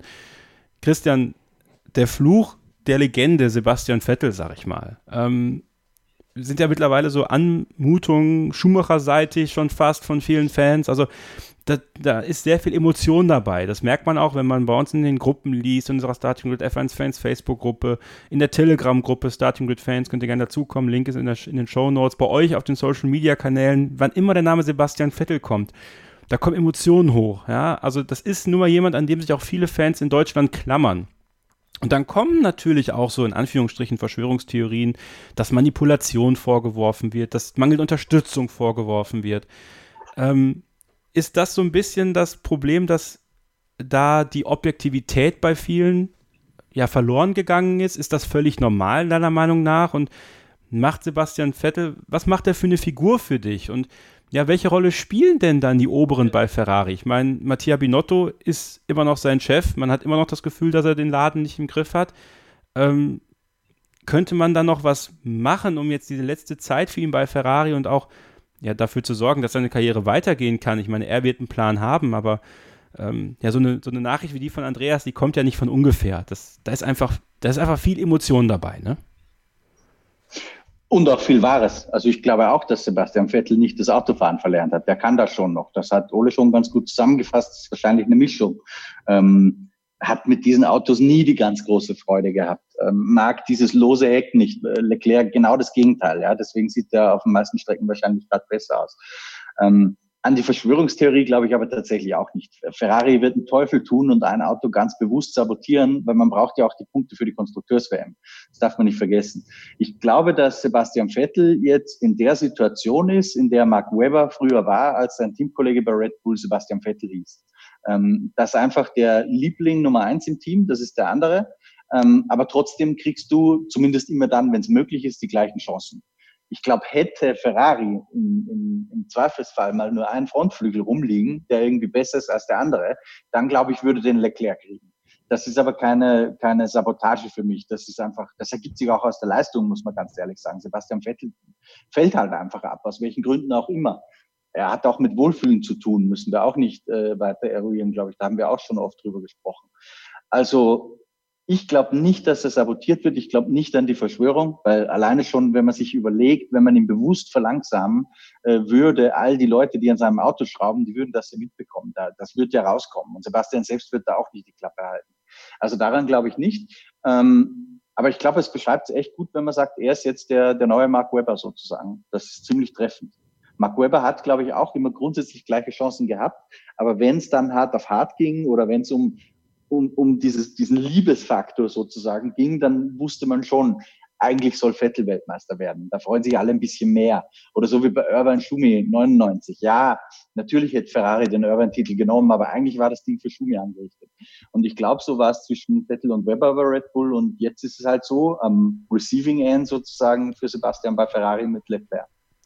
Mattia Binotto soll bei RTL, ich habe das nicht gesehen, gesagt haben, dass er nicht mehr technischer Direktor ist. Stimmt das, Christian? Er war ja äh, seit der Teamchef ist überhaupt nie technischer Direktor. Das war ja immer Simone Resta. Ähm, aber, oder ich weiß jetzt gar nicht die genaue Betitelung. Ähm, aber was sich natürlich geändert hat jetzt, ist mit dieser Gründung dieser Performance Division, wie Ferrari das nennt, dass sich Binotto noch mehr aus dem Technischen rausnimmt. Ähm, oder so wird es zumindest kommuniziert. Ähm, ja, das ist ja eine Forderung gewesen, die viele über Monate hinweg getragen haben, eigentlich, dass wir gesagt haben, du musst das auf mehrere Schultern verteilen. Die die Letztverantwortung. Ähm, das passiert jetzt gerade. Formell technischer Direktor war er eigentlich nie. Ja, die Positionen waren ja immer besetzt bei Ferrari. Aber in, in, in der täglichen Praxis war er halt der, der auch für die, für die Autokonstruktion da reinkommt. Es ist ja unvorstellbar, dass ein Toto Wolf äh, irgendwas mit dem Chassisdesign zu tun hat, zum Beispiel. Bei Ferrari war das aber so. Ich glaube auch nicht, äh, Binotto, der, der wird ja nicht seinen Ursprung irgendwie plötzlich leugnen oder, oder wegdrehen können. Ja, das geht nicht. Der wird immer ein Interesse auch an der Technik haben, wird da immer auch mitmischen drin. Aber du kannst halt nicht alles gleichzeitig machen. Und das hat, glaube ich, Ferrari jetzt adressiert mit dieser Performance Division. Das kann aber natürlich unmöglich bedeuten, dass sich das innerhalb von wenigen Wochen auswirkt. Also ich glaube, dass es auch für nächstes Jahr viel zu spät ist. Das, was die jetzt machen, das wirkt sich frühestens 2022 aus. Wir werden in einer der nächsten Ausgaben mal so ein bisschen noch auf diese Veränderungen eingehen bei Ferrari, das vielleicht ein Stück weit analysieren und gucken, was da Vor- und Nachteile sind von dem, was da gerade passiert und was das für Aussichten für die Zukunft überhaupt hat.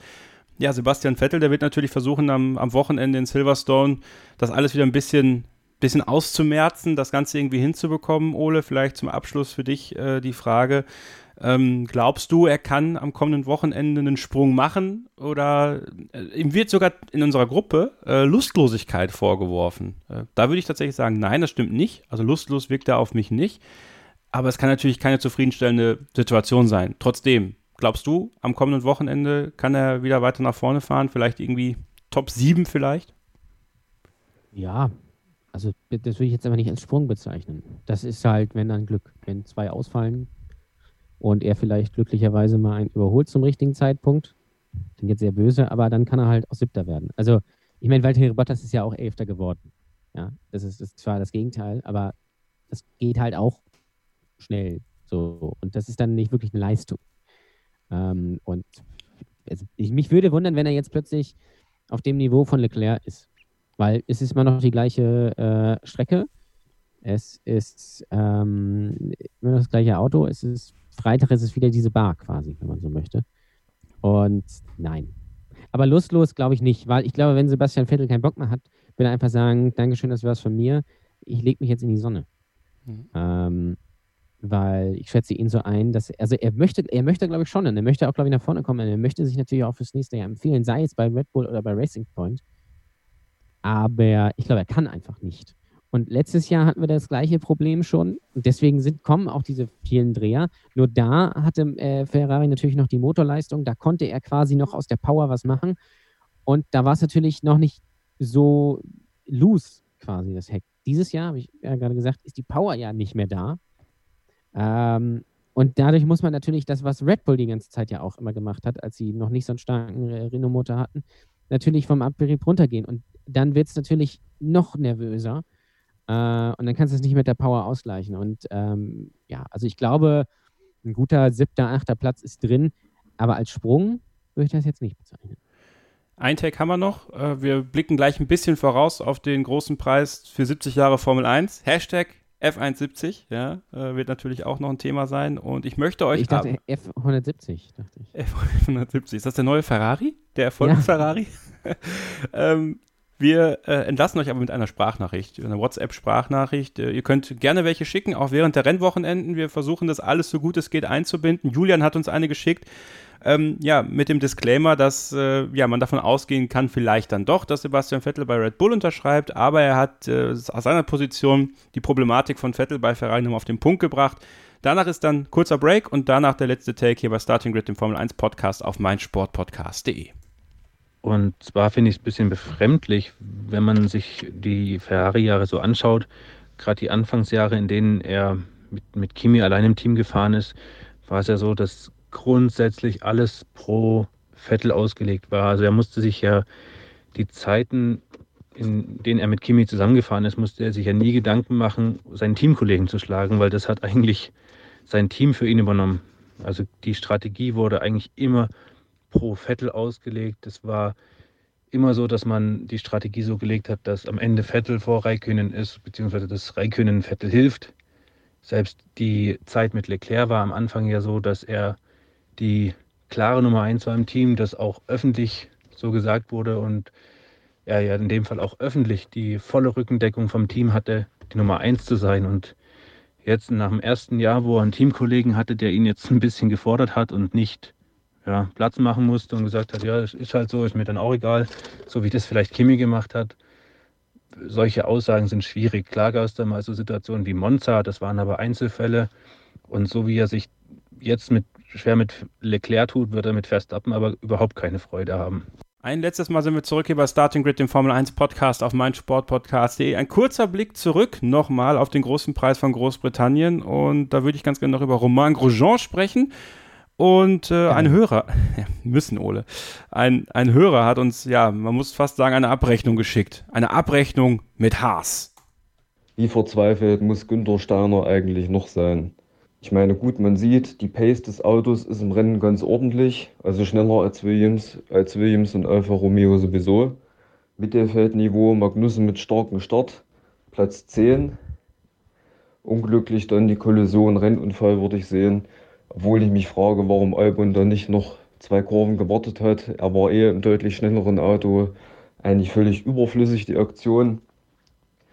Bei Grosjean frage ich mich, was diese merkwürdigen Aktionen mit dem Hin- und Hergewede gegen die Gegner sollte. Total unnötig, hat unnötig viel Zeit gekostet. Und am Ende des Rennens war er sogar hinter beiden Williams. Also die Aktionen waren total sinnlos. Grosjean wieder eine sehr unglückliche Figur abgegeben. Naja, vielleicht klappt es ja nächstes Jahr mit Schwarzmann oder äh, Paris neben Magnussen besser. Aber ich bin schon mal optimistisch, dass das Auto jetzt im Rennen schon mal deutlich besser funktioniert. Muss nur noch im Qualifying klappen und mehr Glück. Tja, mehr Glück, aber dann wohl eher ohne Grosjean, Ole, ne? Ja, sicher. Das ist ja also, furchtbar. Also, ja, es ist, es ist, ähm, also ich verstehe es auch von beiden Seiten irgendwie so nicht. Ich meine, wenn man sich Roman Grosjean die Interviews anhört, dann wirkt er ja so mit, dass er eigentlich auch gar keinen Bock mehr hat, so richtig. Und dass das alles nicht mehr so, nicht mehr so richtig ist. Es erinnert mich so ein bisschen äh, an 2018, wo ähm, äh, einige werden ihn sicherlich nicht mehr kennen, ein gewisser Brandon Hartley bei Toro Rosso gefahren ist. Wenn sich die Interviews angehört hat, dann hat man auch immer rausgehört, ja, eigentlich habe ich hier gar keinen Bock zu sein und das ist überhaupt nicht das Richtige. Und den Eindruck habe ich halt bei Romain Grosjean auch. Und seitens des Teams sehe ich auch absolut keinen Grund, ihn zu behalten. Kevin Magnussen holt halt noch das Beste aus dem Auto raus.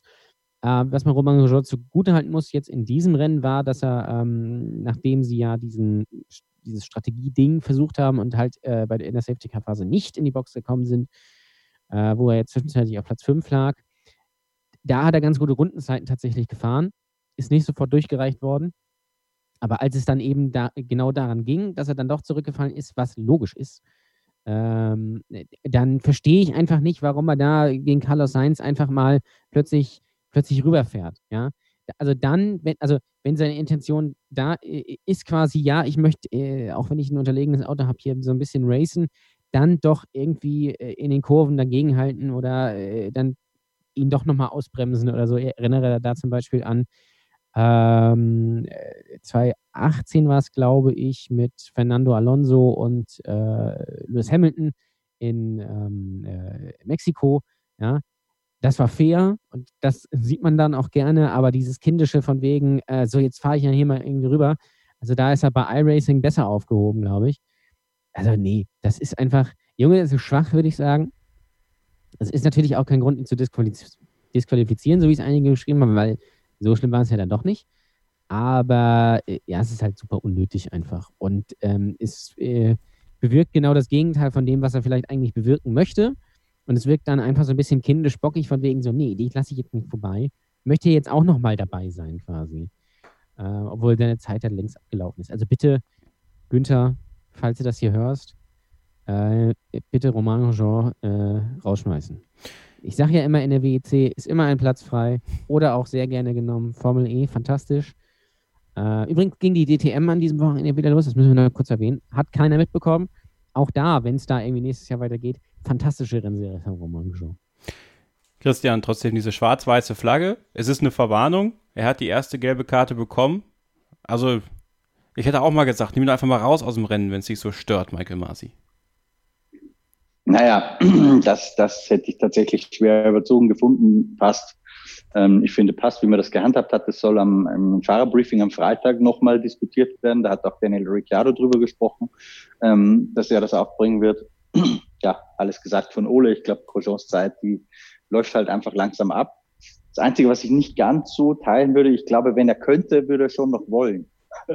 er wirkt jetzt nicht so, als, als hat er eigentlich keinen Bock mehr, Formel 1 zu fahren, aber ja, es wird nichts mehr. Ich glaube, sind wir uns einig. Ausblick auf das kommende Wochenende, es verändert sich was und zwar werden die Reifen jeweils eine Stufe weicher. Für viele ist das schon ein Alarmzeichen, denn ähm, sagen wir mal so, es wird nicht kühler in England. Es wird nämlich richtig heiß offensichtlich am Wochenende und das könnte sehr, sehr spannend werden, wenn die Reifen jetzt schon Probleme gemacht haben in der härtesten Mischung.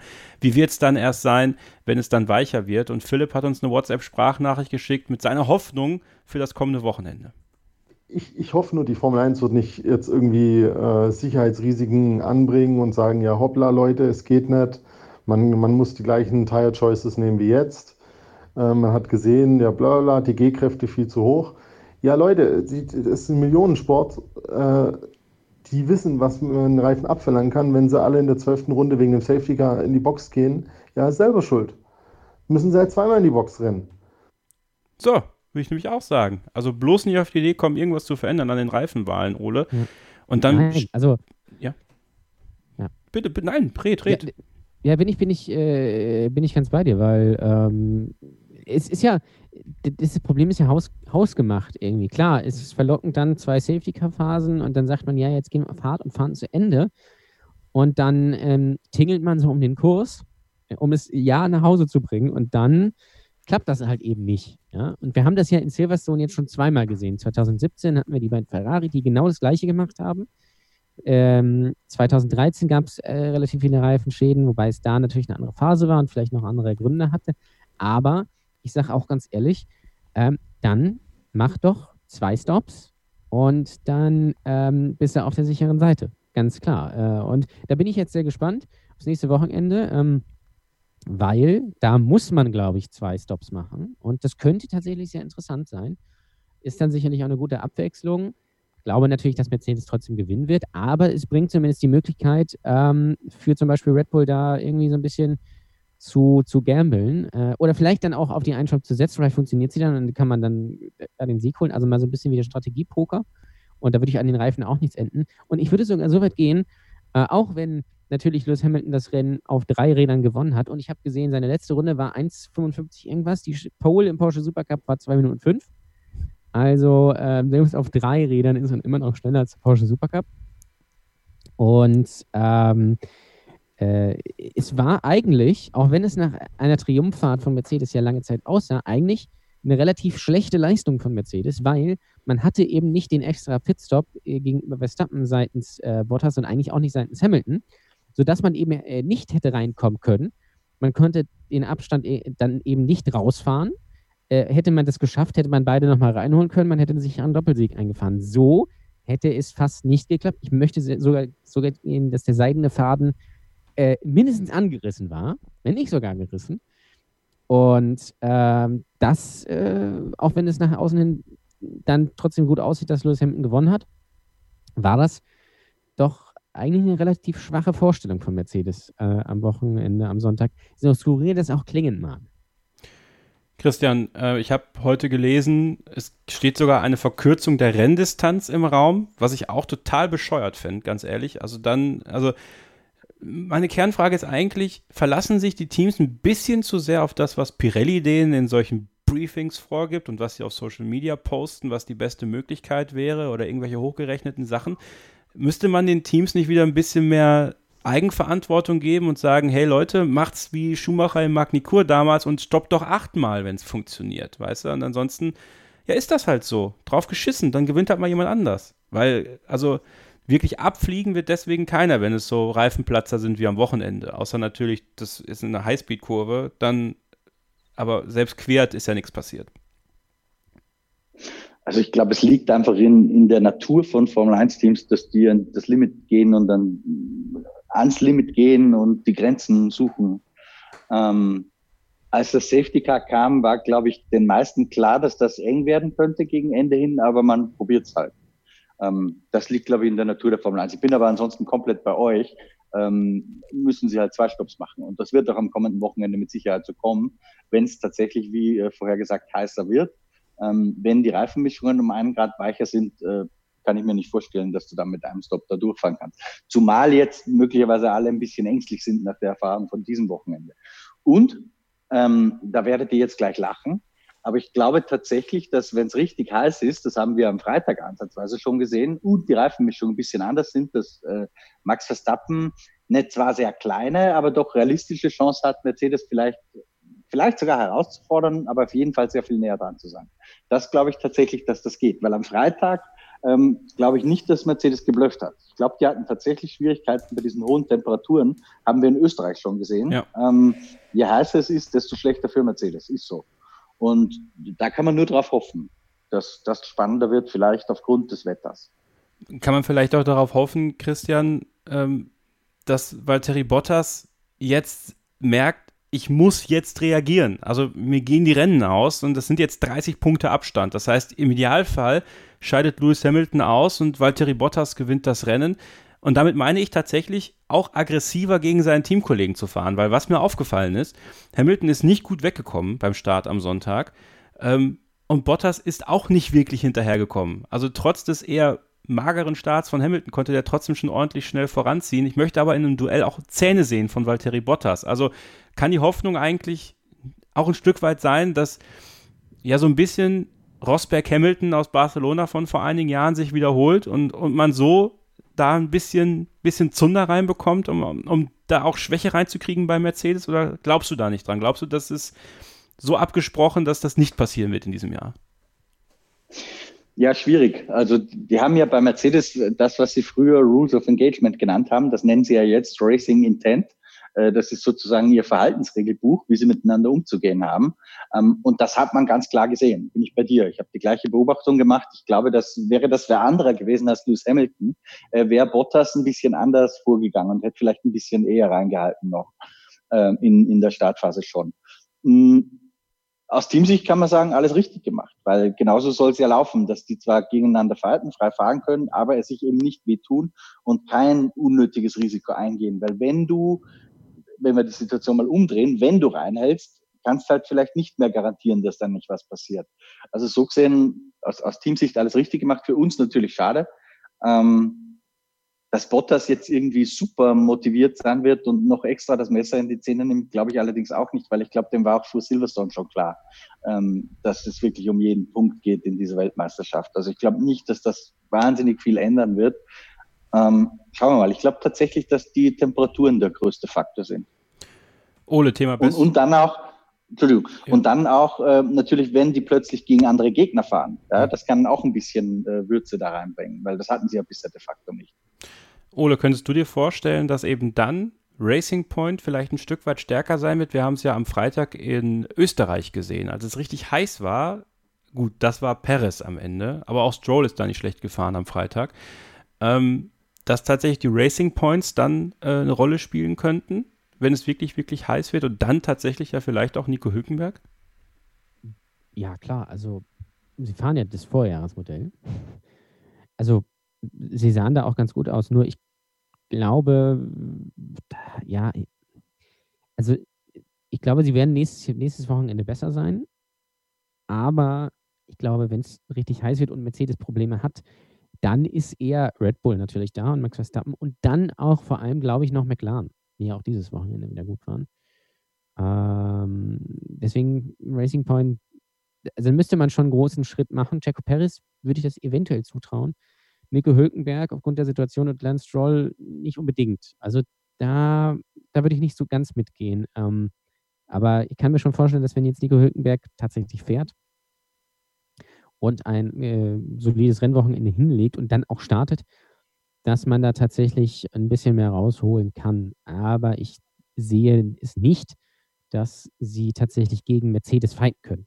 Das kann ich mir nicht vorstellen. Das kann Max Verstappen. Und dann, da bin ich bei Christian, wird es, glaube ich, sehr interessant wenn Mercedes tatsächlich sich wirklich mal lang machen muss, weil bisher sind sie ja dann doch immer um den Kurs gecruised. Ich meine, gut, äh, in, in äh, Österreich haben sie, hätte Max Verstappen das Rennen gewonnen und auch Alexander Albon, äh, hätte Max Verstappen das Rennen gewonnen, wären es jetzt übrigens nur elf Punkte Rückstand auf Lewis Hamilton. Wäre ganz interessant. Ähm, das wird sehr spannend, weil man schafft es ja schon jetzt in Silverstone in den letzten Wochen eine, eine, ohne Gegner schon nicht beide Autos an, auf 1 und 2 ins Ziel zu bringen. Und wenn es, wenn es tatsächlich so ist, dass das Auto nicht ganz so funktioniert und dafür der Red Bull gut funktioniert, wird es, glaube ich, eng Mercedes. Ja, wir sind gespannt drauf. Äh, wir werden das Ganze beobachten am Wochenende, nächste Woche drüber reden. Dann ja auch äh, doch der dritte Teil dieses Triple Headers. Danach die Woche geht es ja dann nach Spanien, nach Barcelona. Äh, vielleicht kurz noch die Feierlichkeiten 74 Jahre Formel 1. Natürlich schade, dass, äh, ja, dass keine Fans da sein können. Das hast du dann in Silverstone doch schon arg gemerkt, dass keine Fans da waren. Ähm, ich hoffe, dass sie für den 70. Grand Prix einen schöneren Pokal auswählen. Ich meine jetzt nicht den Oldschool Silverstone Wimbledon Pokal. Fand ich übrigens sehr schön, Ole. Ne? Also, dass Lewis Hamilton Wimbledon gewonnen ja, hat. Er kann Super. halt alles. Er kann alles. Aber dieser andere Pokal war ja pottenhässlich. Also mal im Ernst. Also das, den kriegst du ja in jedem Sportartikelladen. Ja, genau so. Also ich hoffe, da wird man sich für 70 Jahre Formel 1 was, äh, was einfallen lassen. Ähm, ja, und auch sonst wird man, glaube ich, in der Berichterstattung einiges zeigen. Äh, vielleicht auch so ein paar Classic-Sachen. Ich glaube, alles das, was man sich eigentlich vorgenommen hätte äh, an so einem Tag, wird nicht möglich sein. Schade, dass man nicht irgendwie alte Autos an die Strecke holen kann oder sowas, die mal ein bisschen da rumfahren. Vielleicht auch moderne Fahrer, die diese alten Autos fahren, alte Fahrer, die die neuen Autos fahren. Einfach so ein bisschen Entertainment, ja. Aber ich glaube, das wird nicht so wirklich möglich sein. Schade drum. Trotzdem ähm, freuen wir uns drauf. 70 Jahre Formel 1, der große Preis, äh, Hashtag äh, F170. Ich sage jetzt auch F170, Ole, nur für dich. Ähm, wir tippen das Ganze natürlich auch und ihr könnt mitmachen bei unserem Kick-Tipp-Spiel, powered by motorsporttickets.com. Dort hat der User Ghost, G-O-H-S-T, mit 97 Punkten Und es war wirklich schwer zu tippen an diesem Wochenende oder das Ergebnis war so verrückt, dass äh, nur sehr wenige da wirklich viele Punkte gemacht haben. 97 Punkte für Ghost, damit Tagessieger des großen Preises von Großbritannien und alle, die dann den F170 Grand Prix tippen, dann auch viel Erfolg. Christian, die ersten drei, die Pole Position, welches Team stellt den Best of the Rest? Ja, und äh, natürlich die große Frage, dreht sich Sebastian Vettel? Sebastian Vettel dreht sich nicht, das sage ich jedes Mal, ähm, weil er hat ja schon einmal, glaube ich, oder? Hat ja, er schon mal? einmal hat, hat er, ja, ja. So, und damit meine Wette aufgeht, darf er ja nicht mehr. ähm, Pole Position, glaube ich, Lewis Hamilton. Ähm, Sieger, glaube ich, Max Verstappen vor Valtteri Bottas und ja, mach mal mal einen Wunsch draus, weil ich die Geschichte so gern schreiben würde. Nico Hülkenberg, glaube ich aber nicht wirklich dran.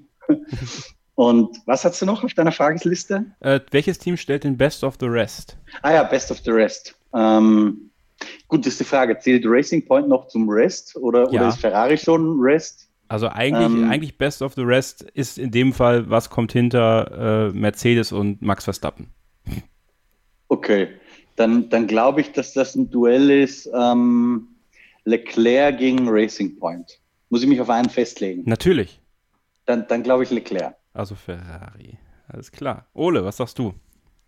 Äh, ich sage auch, dass sich Sebastian Vettel nicht dreht.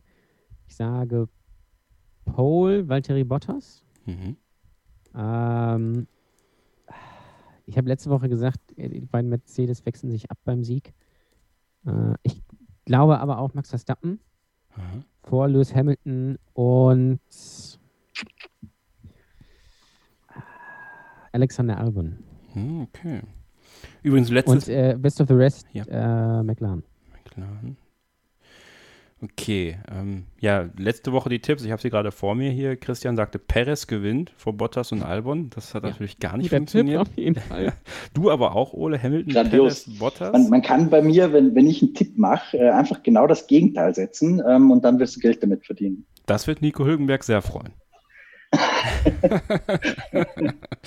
Ähm, ja, ich glaube, es wird wieder ein Clean Sweep von Lewis Hamilton. Äh, ich glaube auch, dass Lewis Hamilton äh, in Mugello den Schumacher-Rekord knacken wird. Ah, ja, wird ja, also, das muss sein und bis dahin muss er einfach alles gewinnen und er wird auch alles gewinnen und ich lege mich ein. Also, ich möchte mich eigentlich hier schon festlegen, dass Mercedes jedes Rennen gewinnen wird in dieser Saison. Also, dafür passiert nicht beiden was. Das ist das große Problem. Ähm, trotzdem, Paul Hamilton, Sieg Hamilton, ähm, Bottas auf zwei und tatsächlich Verstappen auf drei. Ich bleibe bei meinem Tipp vom letzten Mal. Ähm, wenn nichts passiert, wäre das ja auch diesmal so gewesen. Ähm, dann Best of the Rest. Ich sag mal Racing Point, weil ich dann doch davon ausgehe, dass es heiß wird. Und dann ist der Racing Point wirklich gut. Äh, welcher das von den beiden sein wird, das wage ich jetzt nicht zu sagen, oder welcher von den dreien, weil es kann ja auch sein, dass es Sergio Perez wird am Ende. Äh, und dreht sich Sebastian Vettel. Ich sage einfach nochmal ja, weil ich es witzig fände, muss ich zugeben.